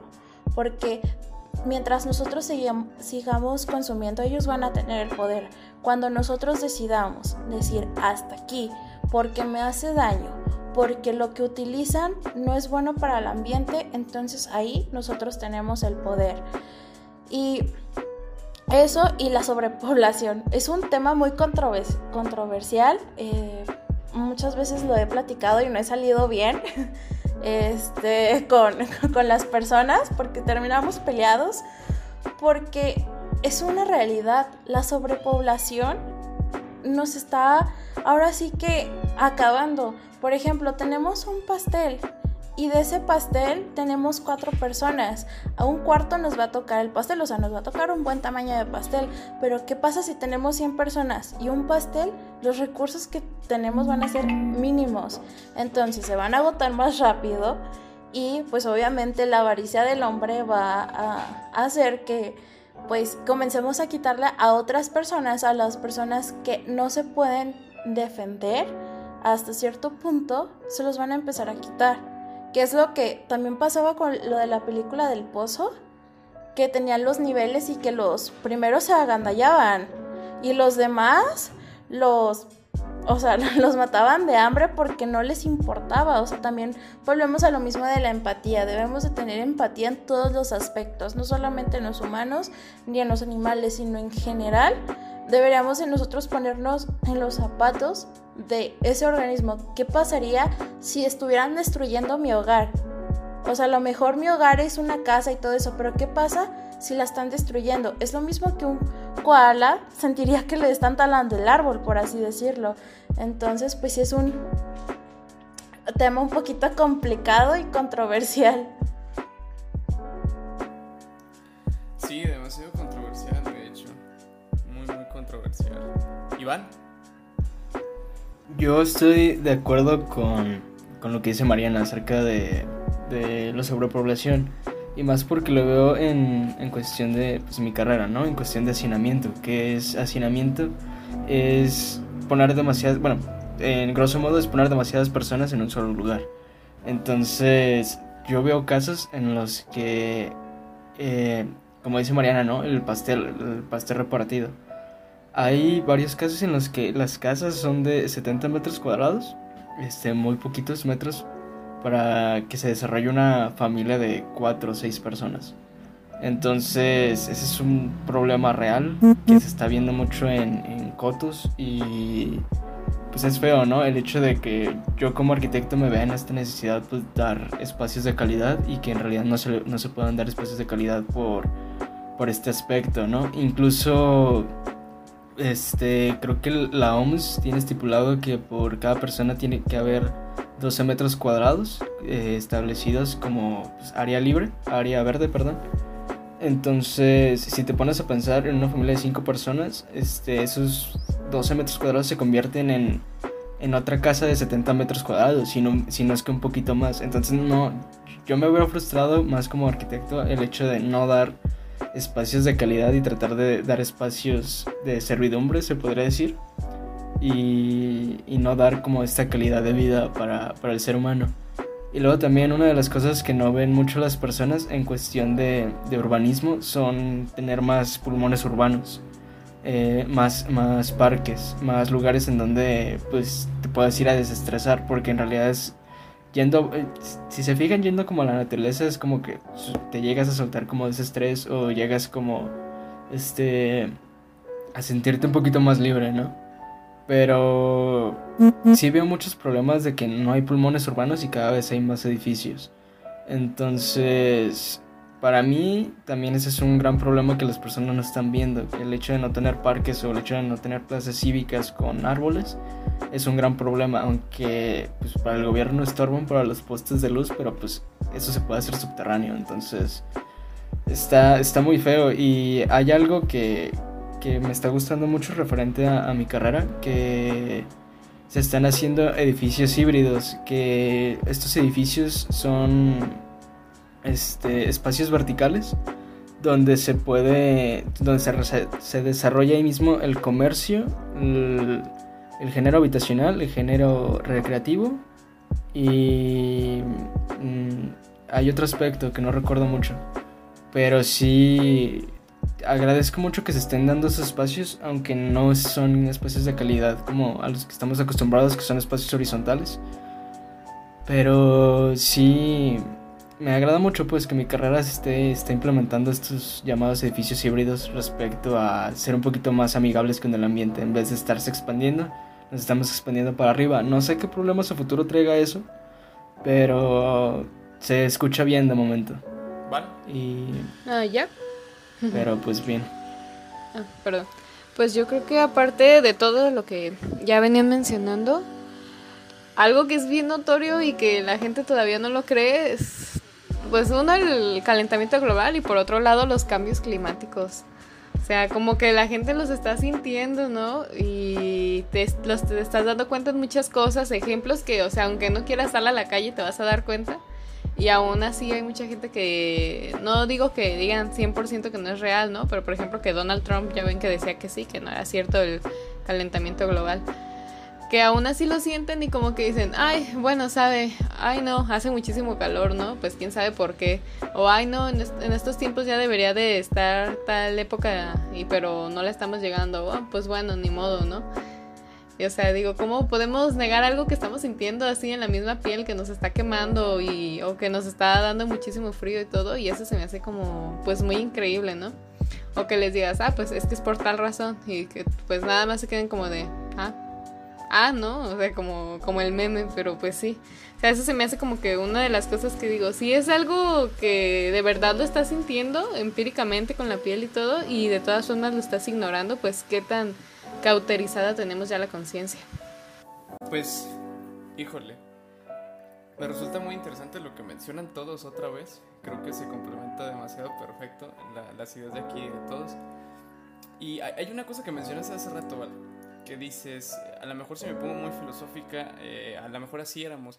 Y bueno, realmente no, realmente no, no éramos así, digo, porque hubo un tiempo donde pues pertenecíamos totalmente a la naturaleza, digo, ni siquiera teníamos capacidad de razonar nada de esto. Entonces, no, no, no, no somos así por naturaleza. Yo pienso, yo pienso que esto se da, eh, no es para atacar a ninguna religión ni nada por el estilo, pero se da cuando concebimos a este Dios que es imagen y semejanza de nosotros, ¿no? Creo que ahí es cuando se empieza a separar y se hace un poco antropocentrista la idea de que es que como Dios nos creó, pues somos parte divinidad de Él y somos mejor que los animales, ¿no? Yo creo que en parte es eso, en parte es eso de ahí donde empieza esta declinación, digo, porque... Sí, pues podría ser el mal enfoque que le dan a las cosas. Ajá, porque antes, digo, las civilizaciones antiguas, pues realmente, como lo mencionaban en un principio, pues estaban basadas o estaban relacionadas, muy relacionadas íntimamente con la naturaleza. Eh, tengo el dios de la luna, el dios de la lluvia y esto. Y, estaba padre porque realmente yo creo que me atrevería a decir que eran más conscientes que, que, muchas veces que nosotros en la actualidad y con tanta la modernización que tenemos, creo que eran incluso mucho más conscientes ellos. Adelante. Sí, no, y a lo mejor voy a tener que echarle un poquito de tierra a mis propias creencias, ¿no? Pero sí, yo noto mucho esa forma de pensar en el cristianismo. Que yo entiendo, ¿no? Que a veces decimos, ay, pues este mundo es en un momento y pues después vamos a estar en una mejor vida o algo así, ¿no? Pero como que nos vamos a, a eso como de, ay, ya no importa lo que pase en esta tierra, tú sigue prendiendo la luz, tú sigue teniendo 10 hijos, tú sigue haciendo tales cosas, ¿no? Pues que al cabo, que al cabo qué, ¿no? De todas formas este mundo ya se va a acabar algún día, si se, si se acaba para mí, como dice Pablo, ¿no? Para mí morir es ganancia. O sea, y creo que como te digo, o sea, nosotros mismos de cristianos que se supone que tenemos que predicar el amor, la empatía, y no nada más con nosotros, o sea que cuidar, cuidar todo lo demás, pues lo estamos tejiversando a nuestra propia comodidad y yo creo que en cualquier religión, mientras no tengas esos principios, lo vas a agarrar como tú quieras para justificarte, o aunque no tengas religión, vas a agarrar algún otro argumento para justificarte, porque también conocí a, a una persona que no sé, se agarraba de videos de YouTube que decían que el calentamiento global no era cierto, ¿no? Y aunque pues no fuera religioso, no fuera cristiano, pues ya se está agarrando de eso. Y creo que pues eso, o sea, hasta mi propia religión se me hace mal que lo usemos como una forma de justificarse, ¿no? Decir, pues sí, el mundo está bien feo, pero pues X, no pasa nada, tú sigue así. De todas formas, de algo nos tenemos que morir, o sea, pues no. Pues sí, de algo nos vamos a morir, pero tenemos que ser responsables en el trayecto que estemos dejando en lo que nos toque vivir en esta vida. Mencionas un punto muy importante que la otra vez le platicaba a Iván, que en la tele, en mi abuela, pues ve, las, eh, ve el, ¿cómo se llaman? Los canales de cocina y todo esto. Y había un conductor, realmente no sé qué, de qué religión es, la verdad, no, no, no, no tengo idea porque no lo dijo, ¿no? Pero en, tiempos de pandemia, era más o menos como en abril cuando pasó esto. Y, y, a mí me dio mucho coraje y me dio mucho miedo a la vez lo que decía, porque él decía, no tengan miedo, ustedes salgan, Dios los protege y no sé qué tanto. Yo me puse a pensar, oye, pero ¿cómo te pone a decir esa sarta de tonterías en televisión? Porque, o sea, está bien, si tú quieres creer y piensas que no te va a pasar nada, está bien, pero ¿por qué tienes que arriesgar a los demás? Digo, no arriesgues a los demás, tú no eres todos, para empezar, ¿no? No puedes ponerte a decir algo porque tú no eres todos y, y no sabes cómo puedes perjudicar a los demás realmente. Entonces, y, y el, el, el, yo escuchar eso y más que nada escucharlo en la televisión donde un montón de personas lo ven, digo, no, no puede ser esto cierto. ¿Querías decir algo? Adelante.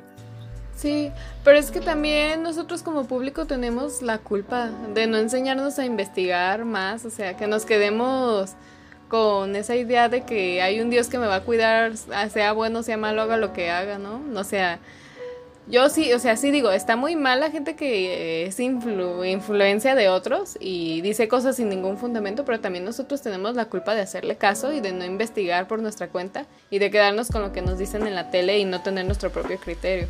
Y digo, es como la gente que a lo mejor escuchó a Donald Trump diciendo que el calentamiento global no existe y como son políticos arraigados, pues le van a hacer caso, ¿no? Pues también siento que nosotros tenemos la culpa porque estamos muy acostumbrados a la información que vemos rápido en Facebook o rápido de un líder religioso así, nos quedamos con eso sin verificarlo o sin analizarlo antes de tomar alguna postura. Sí, eso es muy cierto. Ahí entran muy en juego las relaciones parasociales y las relaciones parasociales que, que elegimos tener sobre todo, ¿no? Y pues más que nada, como tú dices, el criterio. Mariana, ¿querías comentar algo? Adelante. Sí, sobre, también es una anécdota, pero es un poco más cercana, entonces no, para no balconear a nadie, no voy a decir nombres ni, ni a qué se dedica, pero era una persona que realmente yo consideraba que tenía unos conocimientos y que era una eminencia en, en, su, en su rama y que nos dijo que había que salir, o sea, que, que, no importaba. Entonces fue como una persona que tiene un doctorado te puede decir eso. O sea, creo que también está en la mentalidad de, de cada persona porque aunque seas un profesionista, eso no, no va a dejar de que si tú sigues teniendo una mente cerrada, pues aún tengas los mil títulos y todo eso, pues eso no te exime de nada, porque hay personas que creen en ti, entonces, ¿cómo es también posible que vengas a decirle a personas que creen en ti, que piensan que tu palabra es fiable, a, decir eso? O sea, de que, ah, es que el coronavirus es una bacteria. Entonces, ay no. Y que había que tomar antibióticos para poder, este eliminar el coronavirus. Entonces, No, no, no. es que, ¿qué les digo? Entonces, si es algo que a lo mejor, y eso lo supe ya que estuve este, grande, es que, pues, la cultura de investigar también debe de estar, ah, ahora sí que debemos de aprovechar y de enseñar a otras personas, porque, por ejemplo, a, las personas que ya son adultas, que ya tienen ideas arraigadas, va a ser muy difícil que le digas, es que, este, papá, mamá, ponte a investigar. Entonces van a decir, pues no, o sea, si en mi época las noticias fiables estaban en la televisión, estaban en la radio, estaban en esto, porque tú ahora me vienes y me dices que, que, investigue, o sea, si para mí esa idea sigue estando ahí y no me la vas a sacar que se hayan corrompido los medios y todo esto para favor de alguien, pues es otra cosa, ¿verdad? Pero pues así, eso era lo que quería agregar, no podía irme sin decir eso. Muy buen ejemplo. como lo mencionan ustedes dos, eh, la, cuestión crítica de cada uno, de, es decir, si estás viendo algo, aunque lo veas en la tele, o sea, investigalo y ve que realmente sea cierto. Como no recuerdo en qué programa salió, que salió un médico, según eso, que dijo, no, si quieres curar la diabetes, ponle azúcar a la herida. me quedé como de que no, o sea, ¿cómo, cómo se te ocurre decir eso? Y, y, son programas que la gente ve y la gente consume en, en, en abundancia y le consume mucho. Entonces es realmente preocupante también de, de, las fuentes o de las cosas que obtenemos la información, ¿no? Como a veces la, persona no, no, sabe o no se quiere informar o no ve qué productos mediáticos directos está consumiendo realmente y eso causa un impacto a veces muy negativo en la sociedad. Para terminar y pasar al siguiente punto, eh, me gustaría a mí abordar a los puntos o las cosas que yo considero que conocemos pero que no nos damos cuenta eh, muchas veces como sociedad y pues me gustaría mencionar varias para a lo mejor si alguno de ustedes tres, eh, Val, Richie o Iván no la conocen, pues a lo mejor les puede picar el mosquito de la curiosidad y meterse a indagar un poquito más, ¿no? Eh, algo muy importante que me gusta mencionar y que menciono casi siempre es que todo es dinámico. Realmente vivimos en un mundo dinámico y ahora sí que si lo vemos desde un punto a lo mejor filosófico, el efecto mariposa, ¿no? Porque incluso los polvos, eh, los polvos del desierto de África y de aquellas partes llegan a esta parte del mundo, llegan a, a, las partes sur de, de, nuestro planeta, ¿no? Entonces realmente todo es dinámico y todos estamos relacionados. Entonces la, la acción que yo haga acá a lo mejor va a repercutir allá y eso lo vemos muy claro por, ahora sí que somos hipócritas en cierto aspecto, porque también decimos, eh, no, no, me refiero a nosotros, sino a, la sociedad en, en, cuestión, porque muchas veces decimos, no, es que hay que ser empáticos con, con, la sociedad, ¿no? Ajá, sí, pero toda tu basura que produces y todo lo que consumes, ¿sabes a dónde va a tirar? ¿Sabes a dónde, dónde queda? O sea, usamos a la India y usamos a países africanos como vertederos de basura. Hay un documental muy bueno, de hecho, que se llama Al rico no le interesa al pobre es de una organización alemana que se dedica a hacer documentales, está muy buena. Y, están entrevistando a la vida de una persona que se dedica a trabajar en los basureros y que con la basura, con los restos de, lo que la gente tira, él se alimenta y alimenta a su familia. Y entonces te pones a pensar, híjole, o sea, estamos hablando de empatía como seres humanos, pero realmente no dimensionamos, como dice Mariano, no dimensionamos las cosas, no dimensionamos el impacto, ni dimensionamos nada, o sea, y todo, todo está relacionado. El año pasado leí en, una, en un número, en un tomo de National Geographic, un título que decía, la próxima guerra podría ser por el Ártico. Entonces me puse a leer yo este artículo, este tomo de, National Geographic, donde a raíz de que el calentamiento global está pues, suscitándose y se abre suscitando, los casquetes estaban derritiéndose y entonces habían encontrado que había gases naturales en, en estas partes. Entonces, cuando se conoció esta noticia, ya tenías a buques de Rusia y ya tenías a buques de Estados Unidos rodeando esos mares. Y no sé si llegaron a enterar que Estados Unidos, Donald Trump, quería comprar un país eh, europeo, no recuerdo cuál país fue, que estaba cerca precisamente de eso, para él tener todo el territorio del Ártico y poder exportar todo ese territorio. Y pues evidentemente la, ministra, no recuerdo si es ministra o presidenta, le dijo, no, pues oye, estás loco, ¿cómo crees que te va a vender el, país, no? Y otra, otra cosa muy importante es eh, la acidificación de los océanos y cómo repercute en, el ecosistema principalmente de los corales, ¿no? Porque a raíz de que estamos eh, nosotros, ahora sí que aumentando la entropía, estamos haciendo cambiar las temperaturas de las temperaturas y el pH de los océanos. Y los corales, que son muy sensibles a estos cambios, tienen una simbiosis. Una simbiosis, para los que no lo sepan, es una relación de beneficio entre varios organismos, dos organismos en este caso, que es el, el coral y la microalga, la zooxantel. Entonces, cuando hay estos cambios tan drásticos de temperatura, a lo mejor dices, hay un grado, que va a ser un grado, dos grados. O sea, para el organismo es muy drástico realmente. Y lo que pasa es que la zooxantela se va. Y, y el coral muere. El coral empieza con el blancamiento y después el blancamiento del coral. Y es tan importante porque estos arrecifes de corales, o sea, albergan a una cantidad de organismos inimaginables, o sea, demasiados peces, y no solamente peces, otro tipo de organismos. Y realmente no dimensionar la, las repercusiones que puedan tener todas nuestras acciones, o sea, es un impacto muy increíble y algo muy grande que va a causar a futuro. También está el, el, la cuestión de la, las islas de basura que se están generando, no recuerdo exactamente ahorita en qué parte del océano se están generando, pero son islas de basura que están flotando miles y miles y miles de tal vez toneladas de basura que están flotando a la deriva. Y graciosamente los países se ponen a hablar de empatía, ¿no? Entonces, pues, hola. Hola, coherencia, ¿dónde estás, no? Eh, Mariana, ¿querías comentar algo? Sí, justamente, o un ejemplo, así como tú también lo mencionaste, es la película de El Expreso del Miedo, creo que se llama donde sale Chris Evans. Muy buena. Que a lo mejor es como lo vemos muy lejano, pero realmente no. Miedo, sí. eh, retomando justamente sí, sí. de que al rico no le importa el pobre, pues no estamos muy lejos de eso. O sea, de que a la mayor parte de la población, si es que este, les toca, van a estar como estos chicos que van avanzando en, en los vagones del tren y se dan cuenta de que los ricos tienen todo, o sea, de que pueden comer sushi una vez al año, porque ahora sí tienen que depender de la reproducción de los peces, porque ya no se los pueden acabar, porque si se los acaban, pues ya murieron los últimos peces que había y que el mundo está congelado y por eso están dando vueltas y vueltas y vueltas en ese tren. Entonces, volvemos a lo mismo de, que la ficción la vemos muy lejos, pero pues realmente no está muy lejos. Y otra cosa, justamente con lo de los océanos, hace poco estaba en una conferencia que decía eh, sobre qué pasaba si los polos se derretían. O sea, que se iba a inundar toda la Tierra si los polos se, se, derretían.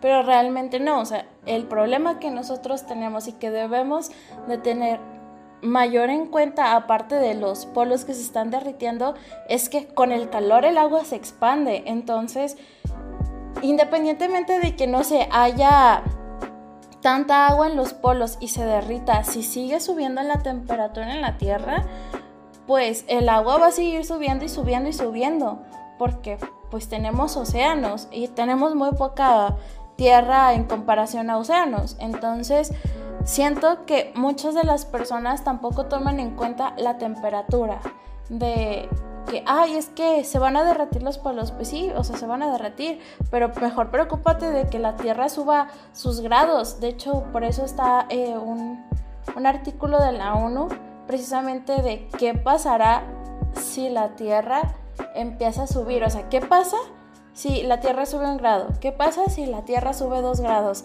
Así hasta 6 grados. De hecho, es lo de la Agenda 2030. Y hay documentales en YouTube que los pueden ver que justamente nos hablan de eso, de cómo las plantas ya tampoco van a poder vivir, de qué va a pasar si nosotros no podemos utilizar las plantas. Y no solamente nosotros, sino estamos a la mitad de la cadena trófica.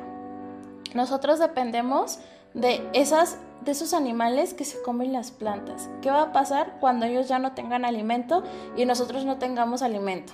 Eso sí, los carroñeros no les va a faltar comida, pero ¿y nosotros?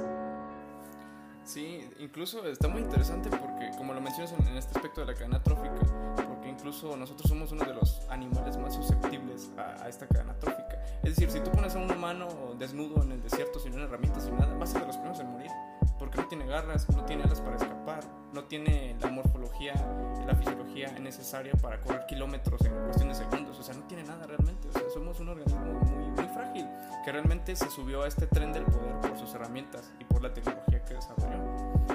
Entonces, entonces Mariana, si quieres empezar tú, eh, ¿cómo, ¿cómo haces o cómo relacionas eh, este proyecto que tú creaste eh, para relacionarlo con educación ambiental y acciones verdes? Ok, nosotros lo que hacemos, justamente todo lo que ustedes estaban diciendo respecto a que el conocimiento y las experiencias no las haces tuya, es lo que nosotros tratamos de hacer, de que los las personas con las que nosotros damos pláticas, con las que hacemos talleres, puedan darse cuenta de lo fácil que es. Nos hemos topado mucho con la ignorancia de que es que yo no sabía que se reciclaba el plástico.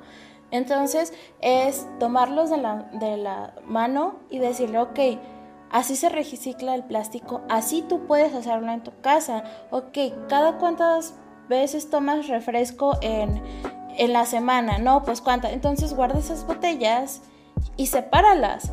Entonces, eso es lo que nosotros tratamos de hacer, de que en vez de estarnos enfocando en cosas posapocalípticas, de es que si no reciclas va a pasar esto, porque siento que el conocimiento llega de la manera incorrecta al, al, receptor. Entonces nos enfocamos en lo positivo de que, ah, mira, si tú reciclas, estás ayudando a esto. Entonces los, las acciones verdes pues son todos estos tips o de todos estos consejos que tú puedes tomar en tu vida diaria.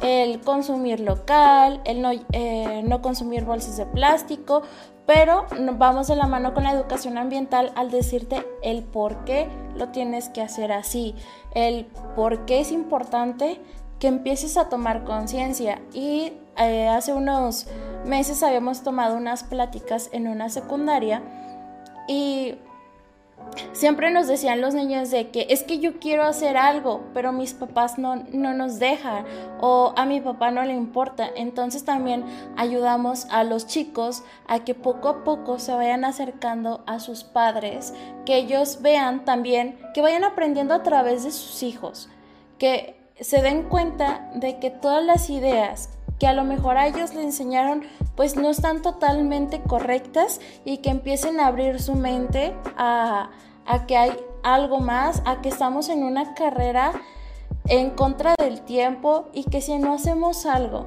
en este tiempo que nos queda, pues qué va a pasar con sus hijos, qué va a pasar con sus nietos. Entonces, más que nada en eso nos enfocamos en acciones positivas que ayuden al medio ambiente y también ayudar a que los chicos y todas las personas no se confundan y traten de evitar esas cortinas de humo en cuestiones de que se disfrazan de ser acciones verdes cuando no lo son. Por ejemplo, mencionaban sobre el día que se apaga la luz, que todos deben de apagar la luz para darle un descanso al planeta. Pero, ¿realmente le estás dando un descanso al planeta? ¿Te has puesto a pensar que realmente a lo mejor es peor que apagues todo y que a la hora del arranque gastes más energía que mantenerlo pues como estaba eso es una, el hecho de los popotes que son de aguacate, que este, no son plástico. Hay unos que sí tienen plástico y es lo mismo que si estuvieras tomando un, popote normal. Entonces, más que nada, eh, vuelvo a repetir, pues en eso nos enfocamos, en que las personas empiecen a dar cuenta y que apropien el conocimiento, de que nosotros le entreguemos esta semillita de la conciencia de cómo hacerlo y que ellos vayan cuidando este árbol que poco a poco va a crecer y que no solamente se quede con ellos, sino que aprendan a otras, que ayuden a que las otras personas aprendan en su familia, con sus amigos y todo eso. Y Luis no me dejará mentir que cuando estuve, cuando estuvimos en la universidad andaba toda de que no, es que mira, que eh, la conciencia, que hay que hacer esto porque tiene que ser así. Pero siempre teniendo unas bases científicas del por qué se está haciendo las cosas. Sí, muy cierto todo lo que mencionas. Sí. Porque, es decir, a veces por hacer un bien hacemos un mal. ¿Cómo, cómo? Por querer hacer un bien. No, que a veces por la ignorancia queremos hacer un bien y terminamos haciendo un mal. Sí, muchas veces suele pasar así, ¿no? Como Eh, no sé si te acuerdas, Mariana, que la doctora Elena nos platicó el ejemplo de, si mal no recuerdo, fue, creo que fue, no recuerdo si fue Greenpeace o fue PETA, que querían hacer propaganda para ayudar, ¿sabe qué? Pero pues perjudicaron más con toda su contaminación visual y todo eso, ¿no? Y pues a veces sí, ¿no? A veces como, a veces, como dice el dicho, o sea, no hagas cosas buenas que, que parezcan malas, ¿no? Y bueno. También lo que hace recalcar, ¿no? Lo que vengo predicando desde como hace varios podcasts que incluso para hacer tu, tu desmán, tu desmadre, hay que saber qué es lo que estás haciendo, ¿no? Entonces, se me hace muy curioso, pues, cómo es que todo va, se va conectando. Está, está muy padre. Bueno, eh, para darle fluidez, ya que estamos en la recta final y pasar a los temas conclusión, eh, a mí me gustaría recalcar en este aspecto que menciona Mariana, que a mí me parece una súper gran idea el implementar esto, porque incluso en nuestro propio centro universitario, pues muchas veces no contamos a lo mejor con estos, pues ahora sigue con estas dinámicas para hacer concientizar, ¿no? Eh, platicando con mi profesor de educación ambiental, nos decía, es que nosotros sí tenemos un plan como tal para educación ambiental, pero no está implementado de todo bien, entonces estamos trabajando en eso, ¿no? Y nos dice, o sea, nosotros que somos la escuela verde, por así decirlo, entre comillas, deberíamos poner el ejemplo y muchas veces quedamos atrás con este ejemplo realmente. Entonces, ah, hay algo muy importante que menciona Mariana, que es sobre de pasar de la educación a la acción. Porque precisamente es eso, y tú tampoco me dejarás mentir, tú que te dedicas a la docencia. Es decir, el conocimiento y los métodos para que tú puedas enseñar y puedas aprender y todo esto. O sea, primero tienes que empezar con el conocimiento, tienes que empezar a crear esa conciencia para hacer las cosas. Una vez que tienes esa conciencia, buscas cómo aplicar esa conciencia en acciones y cómo van a repercutir tus acciones. Y es precisamente esto, cómo, cómo es esa relación eh, y surge esta rama eh, interdisciplinaria que es la educación ambiental, que para mi parecer mucha falta hace. Y en todas partes hace falta. Porque en todas partes tenemos los mismos problemas y el capitalismo está en la mayoría parte del mundo. Y aunque en otras partes existe el comunismo y etcétera, igual se ven estos problemas, ¿no? Y ahí está el ejemplo de China. O sea, China es comunista y es uno de los países que más contamina, ¿no? Y más produce y tiene más carros y más esto. Entonces, como conclusión para empezar a cerrar, me gustaría eh, unir los dos puntos. Los dos últimos puntos son hacia dónde nos dirigimos y qué solución tú propondrías. Me gustaría empezar tú que te dedicas a temas arquitectónicos y construcción, Iván, contigo, con esta, con esta reflexión. ¿Hacia dónde crees que nos dirigimos y cuál sería tu solución como arquitecto? Eh, voy a empezar con lo personal, primero. Este, para mí es eh, consumir uh, temporalmente.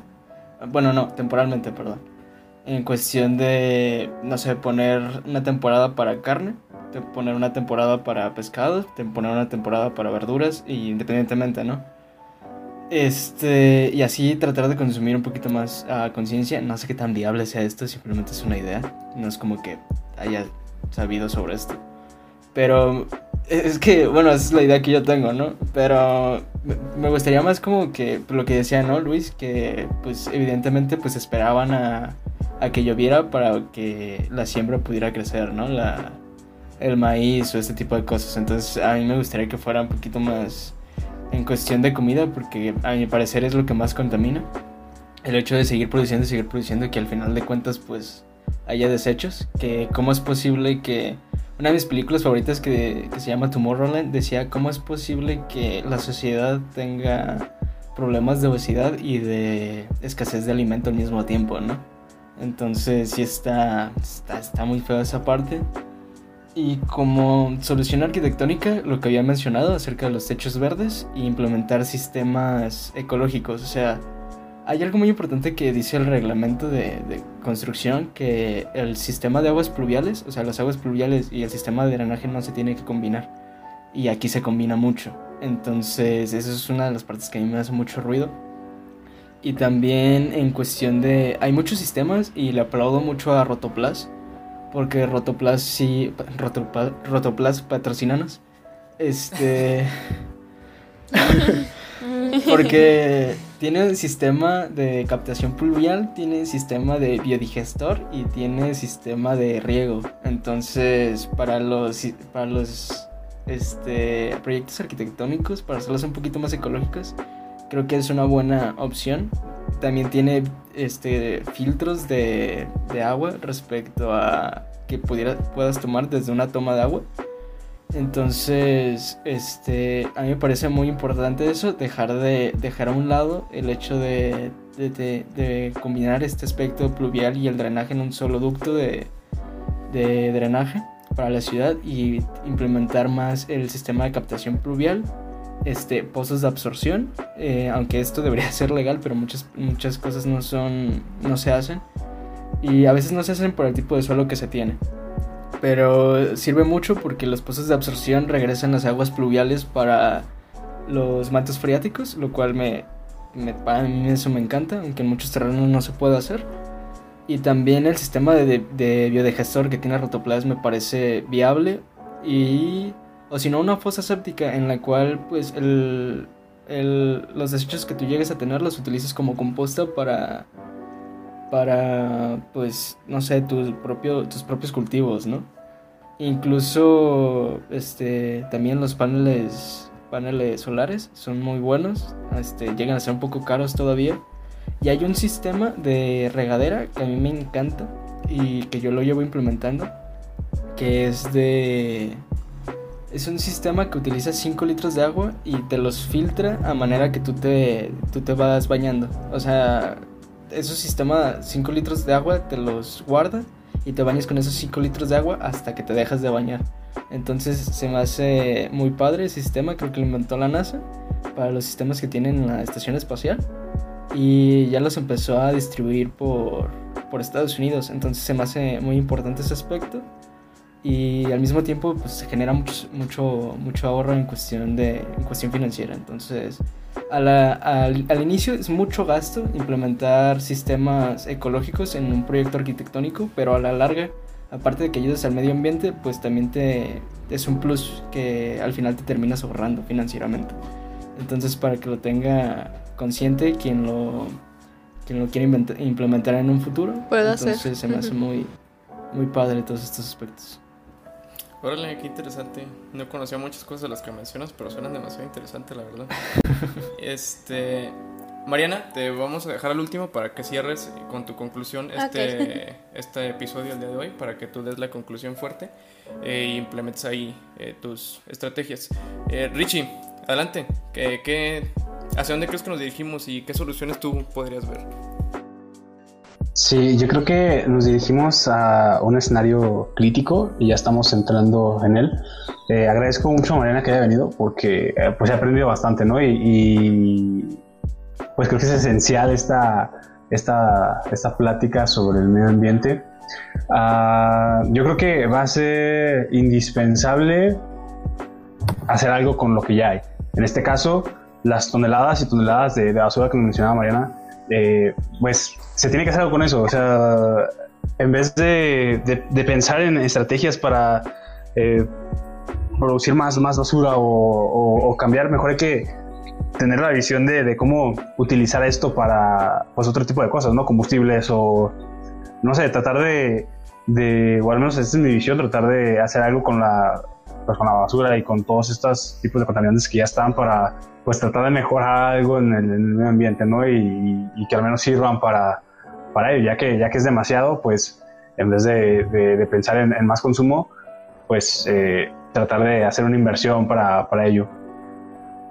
Y, y, es eso, yo creo que en un futuro este, lo, lo, que va a tener que suceder va a ser crear alguna estrategia, incluso pues artefactos electrónicos con los que se pueda hacer uso y transformar todos, todos estos eh, residuos que ya hemos dejado durante todo el transcurso del, del, tiempo, ¿no?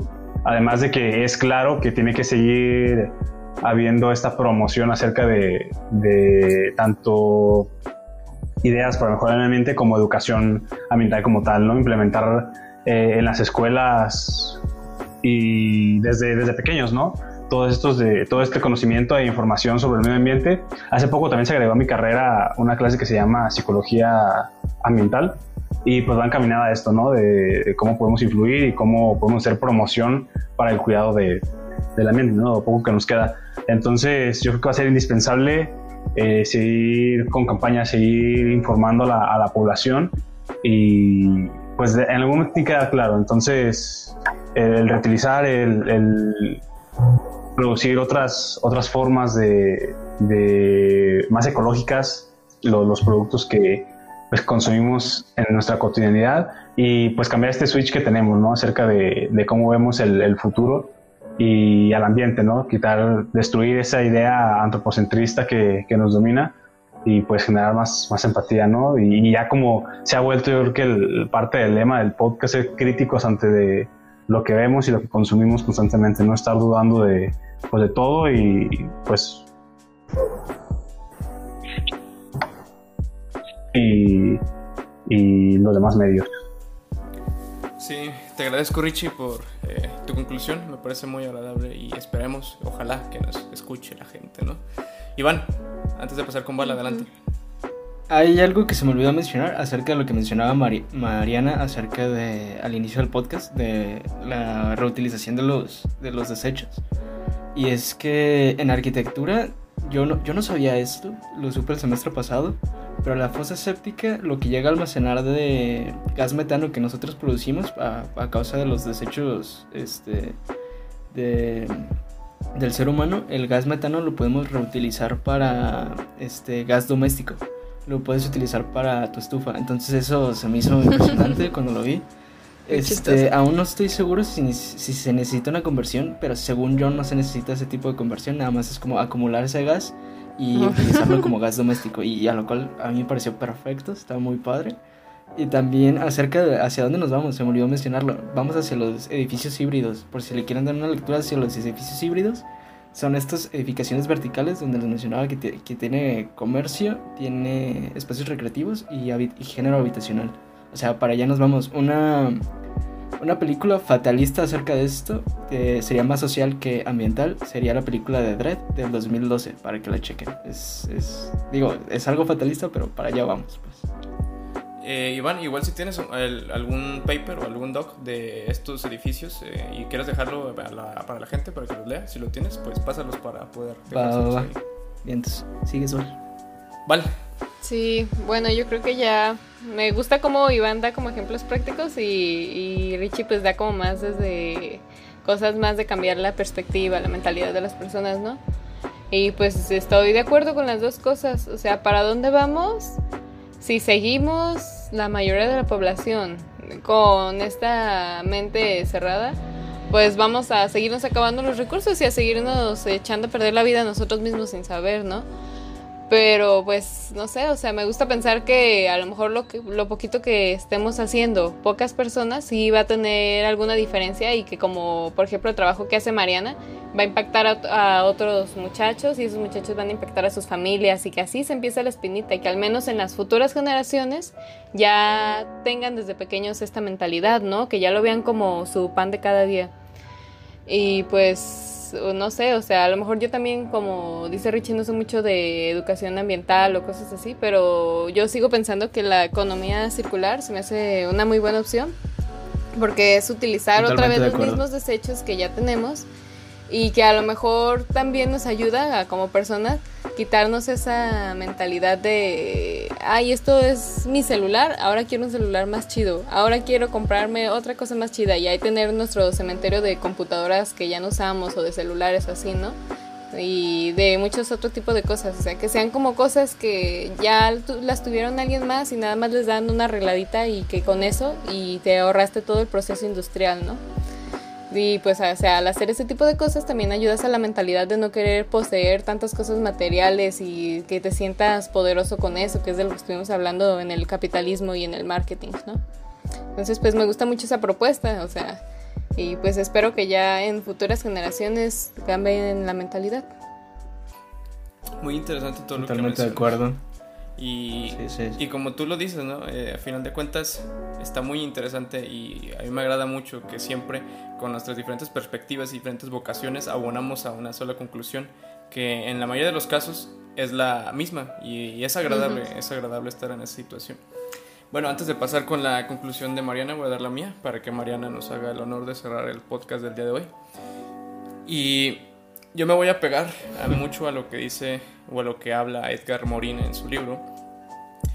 Y es que no podemos considerar al capitalismo como el sistema que funciona, o no podemos decir que sí funciona, Porque aquel juego donde nada más unos ganan pero otros pierden y, y cuando unos ganan a cuesta de que esos ganan otros están perdiendo, no podemos decir que está funcionando.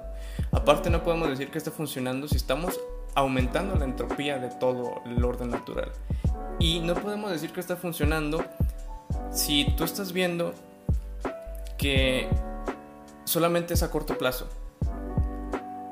Porque remontándonos históricamente, históricamente todos los cambios que ha habido en la humanidad y todas las soluciones que ha propuesto el humano son a corto plazo realmente. El socialismo no funcionó, el comunismo no funcionó en muchas partes. Y a pesar de que nos estamos convenciendo de que el capitalismo sirve, no podemos convencernos de que sirve del todo, porque no puedes tener un sistema que quiere producir ilimitadamente cuando vives en un mundo limitado, un mundo con recursos limitados. Entonces me quiero apegar más a lo que menciona Edgar Morin en su libro, de que sí, como decía Iván, va a haber un cambio, pero esperemos que en esa terquedad, esa terquedad que el humano tiene de esperar a que le pase lo malo, no sea un cambio brusco, porque a, más, a mayor sea el martirio y mayor sea el tiempo en el que estemos en este martirio, mayor va a ser el cambio y más brusco lo vamos a sentir.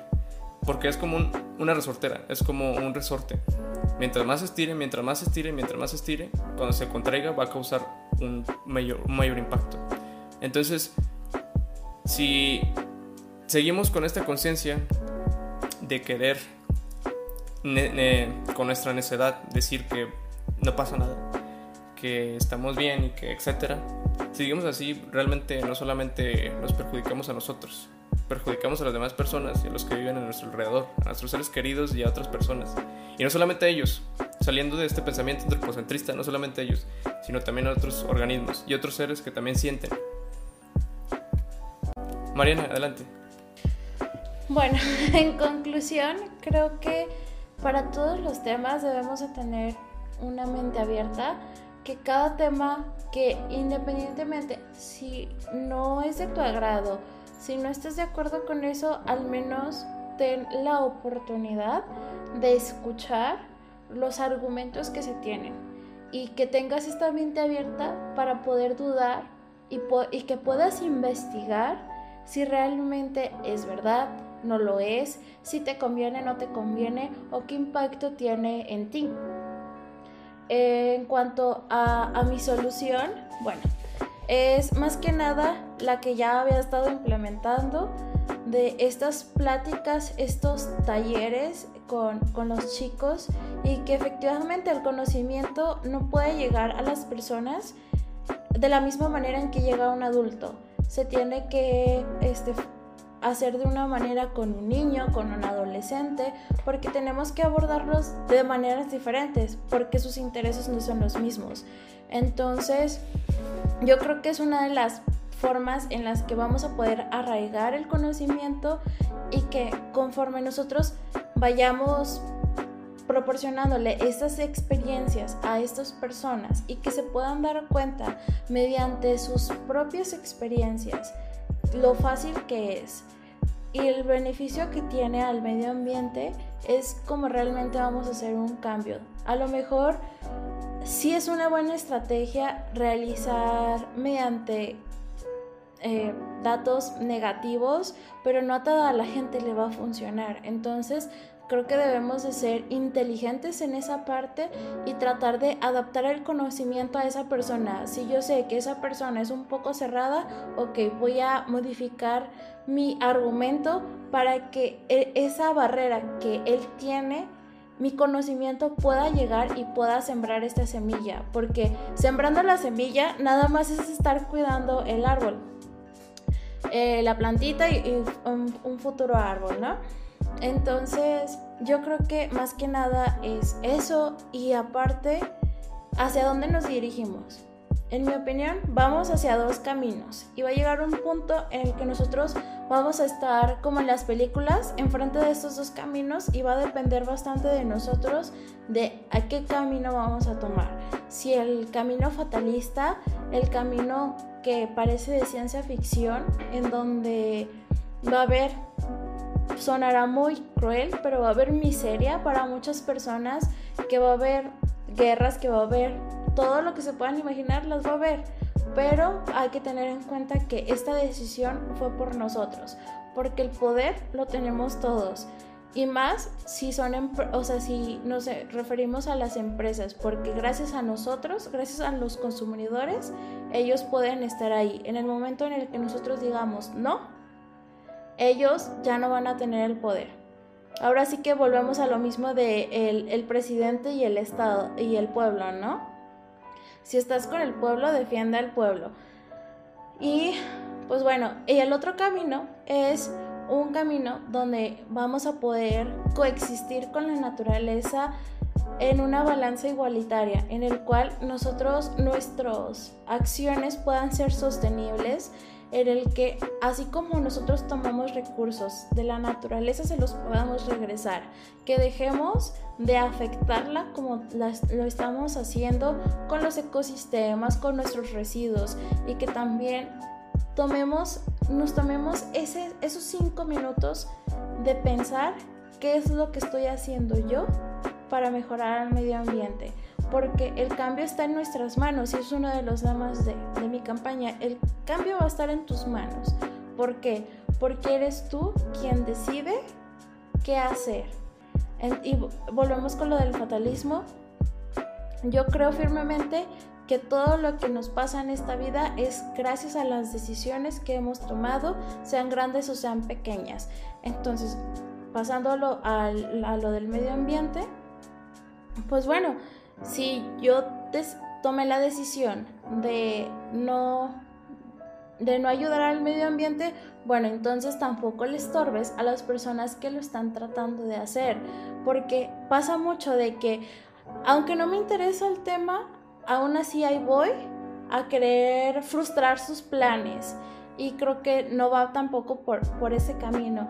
Creo que todos debemos de tener un, un objetivo y que este objetivo todos lo vayamos cumpliendo y el objetivo a lo mejor no va a ser en, las mismas palabras de cada quien, pero si nosotros tenemos esta idea adelante, no importa lo que te diga, si el presidente de Estados Unidos o el presidente del país que tú este, quieras te dice que no, no le hagas caso porque realmente las decisiones están en ti. La decisión de cambiar, la decisión de ver cuánto estoy consumiendo, qué efecto tiene en mí, qué efecto tiene alrededor, está en ti. Entonces yo algo que les quiero decir, este, tanto a ustedes como a los, a los que nos escuchen, es eso, de que ten una mente abierta, no importa quién te diga que no, que eso no sirve y no te rindas. No te rindas aunque tu papá te diga es que eso no va a funcionar, es que estás haciendo tu, tu esfuerzo de, en vano. Claro que no, porque cada acción cuenta, cada granito de arena cuenta. Entonces, conforme vayamos juntando más granitos de arena, es cuando vamos a poder realizar un cambio. Y pues eso es como mi conclusión. Muchas gracias, muchas gracias Marina por compartirnos esta conclusión. Mm, muy bonita. Eh, muy bonitas y muy acertadas, la verdad. Eh, ojalá que nos pueda servir tanto a los que nos vienen a escuchar este podcast como a nosotros para reflexionar y agradecerte, agradecerte por tu presencia, agradecerte por compartir este ratito con nosotros en hacer este producto mediático con la afinidad precisamente de hacer reflexionar y de causar un impacto, ya sea pequeño, pero ojalá en algún tiempo llegue a ser más grande y podamos eh, causar una reflexión mejor y mayor en las personas. Eh, muchachos, ¿gustan agradecerle? Sí. Muchas gracias por tomarte el tiempo y las palabras, la verdad. Sí, la verdad es que ese tipo de acciones que tú haces son muy importantes porque no nada más te las quedas tú, o sea, la estás compartiendo con los demás y pues lo que necesites o siempre que te podamos servir en este espacio para compartir las cosas y todo, pues aquí estamos. Sí, eh, como dice Val, eh, esa es tu casa, Dudas Compartidas es la casa de aquellos que quieran exponer sus ideas y quieran hablar y compartir con toda la gente que es crítica y quiere ser crítica o simplemente quiere compartir cualquier cosa, adelante. Si algún día tienes algún tema que quieras abordar o cualquier cosa, pues esa es tu casa. Y bienvenida y pues gracias. Muchísimas gracias. La verdad es que pues esto no hubiera sido este, sin ustedes. Eh, gracias a, Luis por, por, invitarme y por este agradable momento de poder explayar las ideas y pues como moraleja o consejo, como lo quieran tomar, tomen un ancla. Si se sienten perdidos en, en, en este mundo tan vasto de la educación ambiental y no saben qué hacer, tomen un ancla, tomen un video, tomen una frase y esa frase va a ser su ancla para poder hacer un cambio. Sí, exactamente. Y algo que quiero que, que nos quedemos todos, nosotros los que estamos aquí y los que nos vienen a escuchar o ver la publicación, es una frase de Edgar Morin, que es la principal y que está en la portada de su libro, que dice, no te quedes solamente con el sentimiento de indignación y no digas, ay, y eso que, ay, es que qué malo, y ay, es que esto. No te quedes con el sentimiento de indignación porque el sentimiento no hace nada, la acción es la que hace la diferencia. Si te indignas, demuestra que te indigna y es una acción, no solamente reflexiones con eso. Y bueno, si nadie más tiene algo más que agregar, me gustaría que por favor, va, cerramos el podcast. Ouch. Pues muchas gracias a todos los que nos están escuchando. No se queden nada más con lo que les dijimos aquí, porque también nosotros nos podemos equivocar. Sigan investigando y sigan actuando. Tampoco se queden con la pura culpa.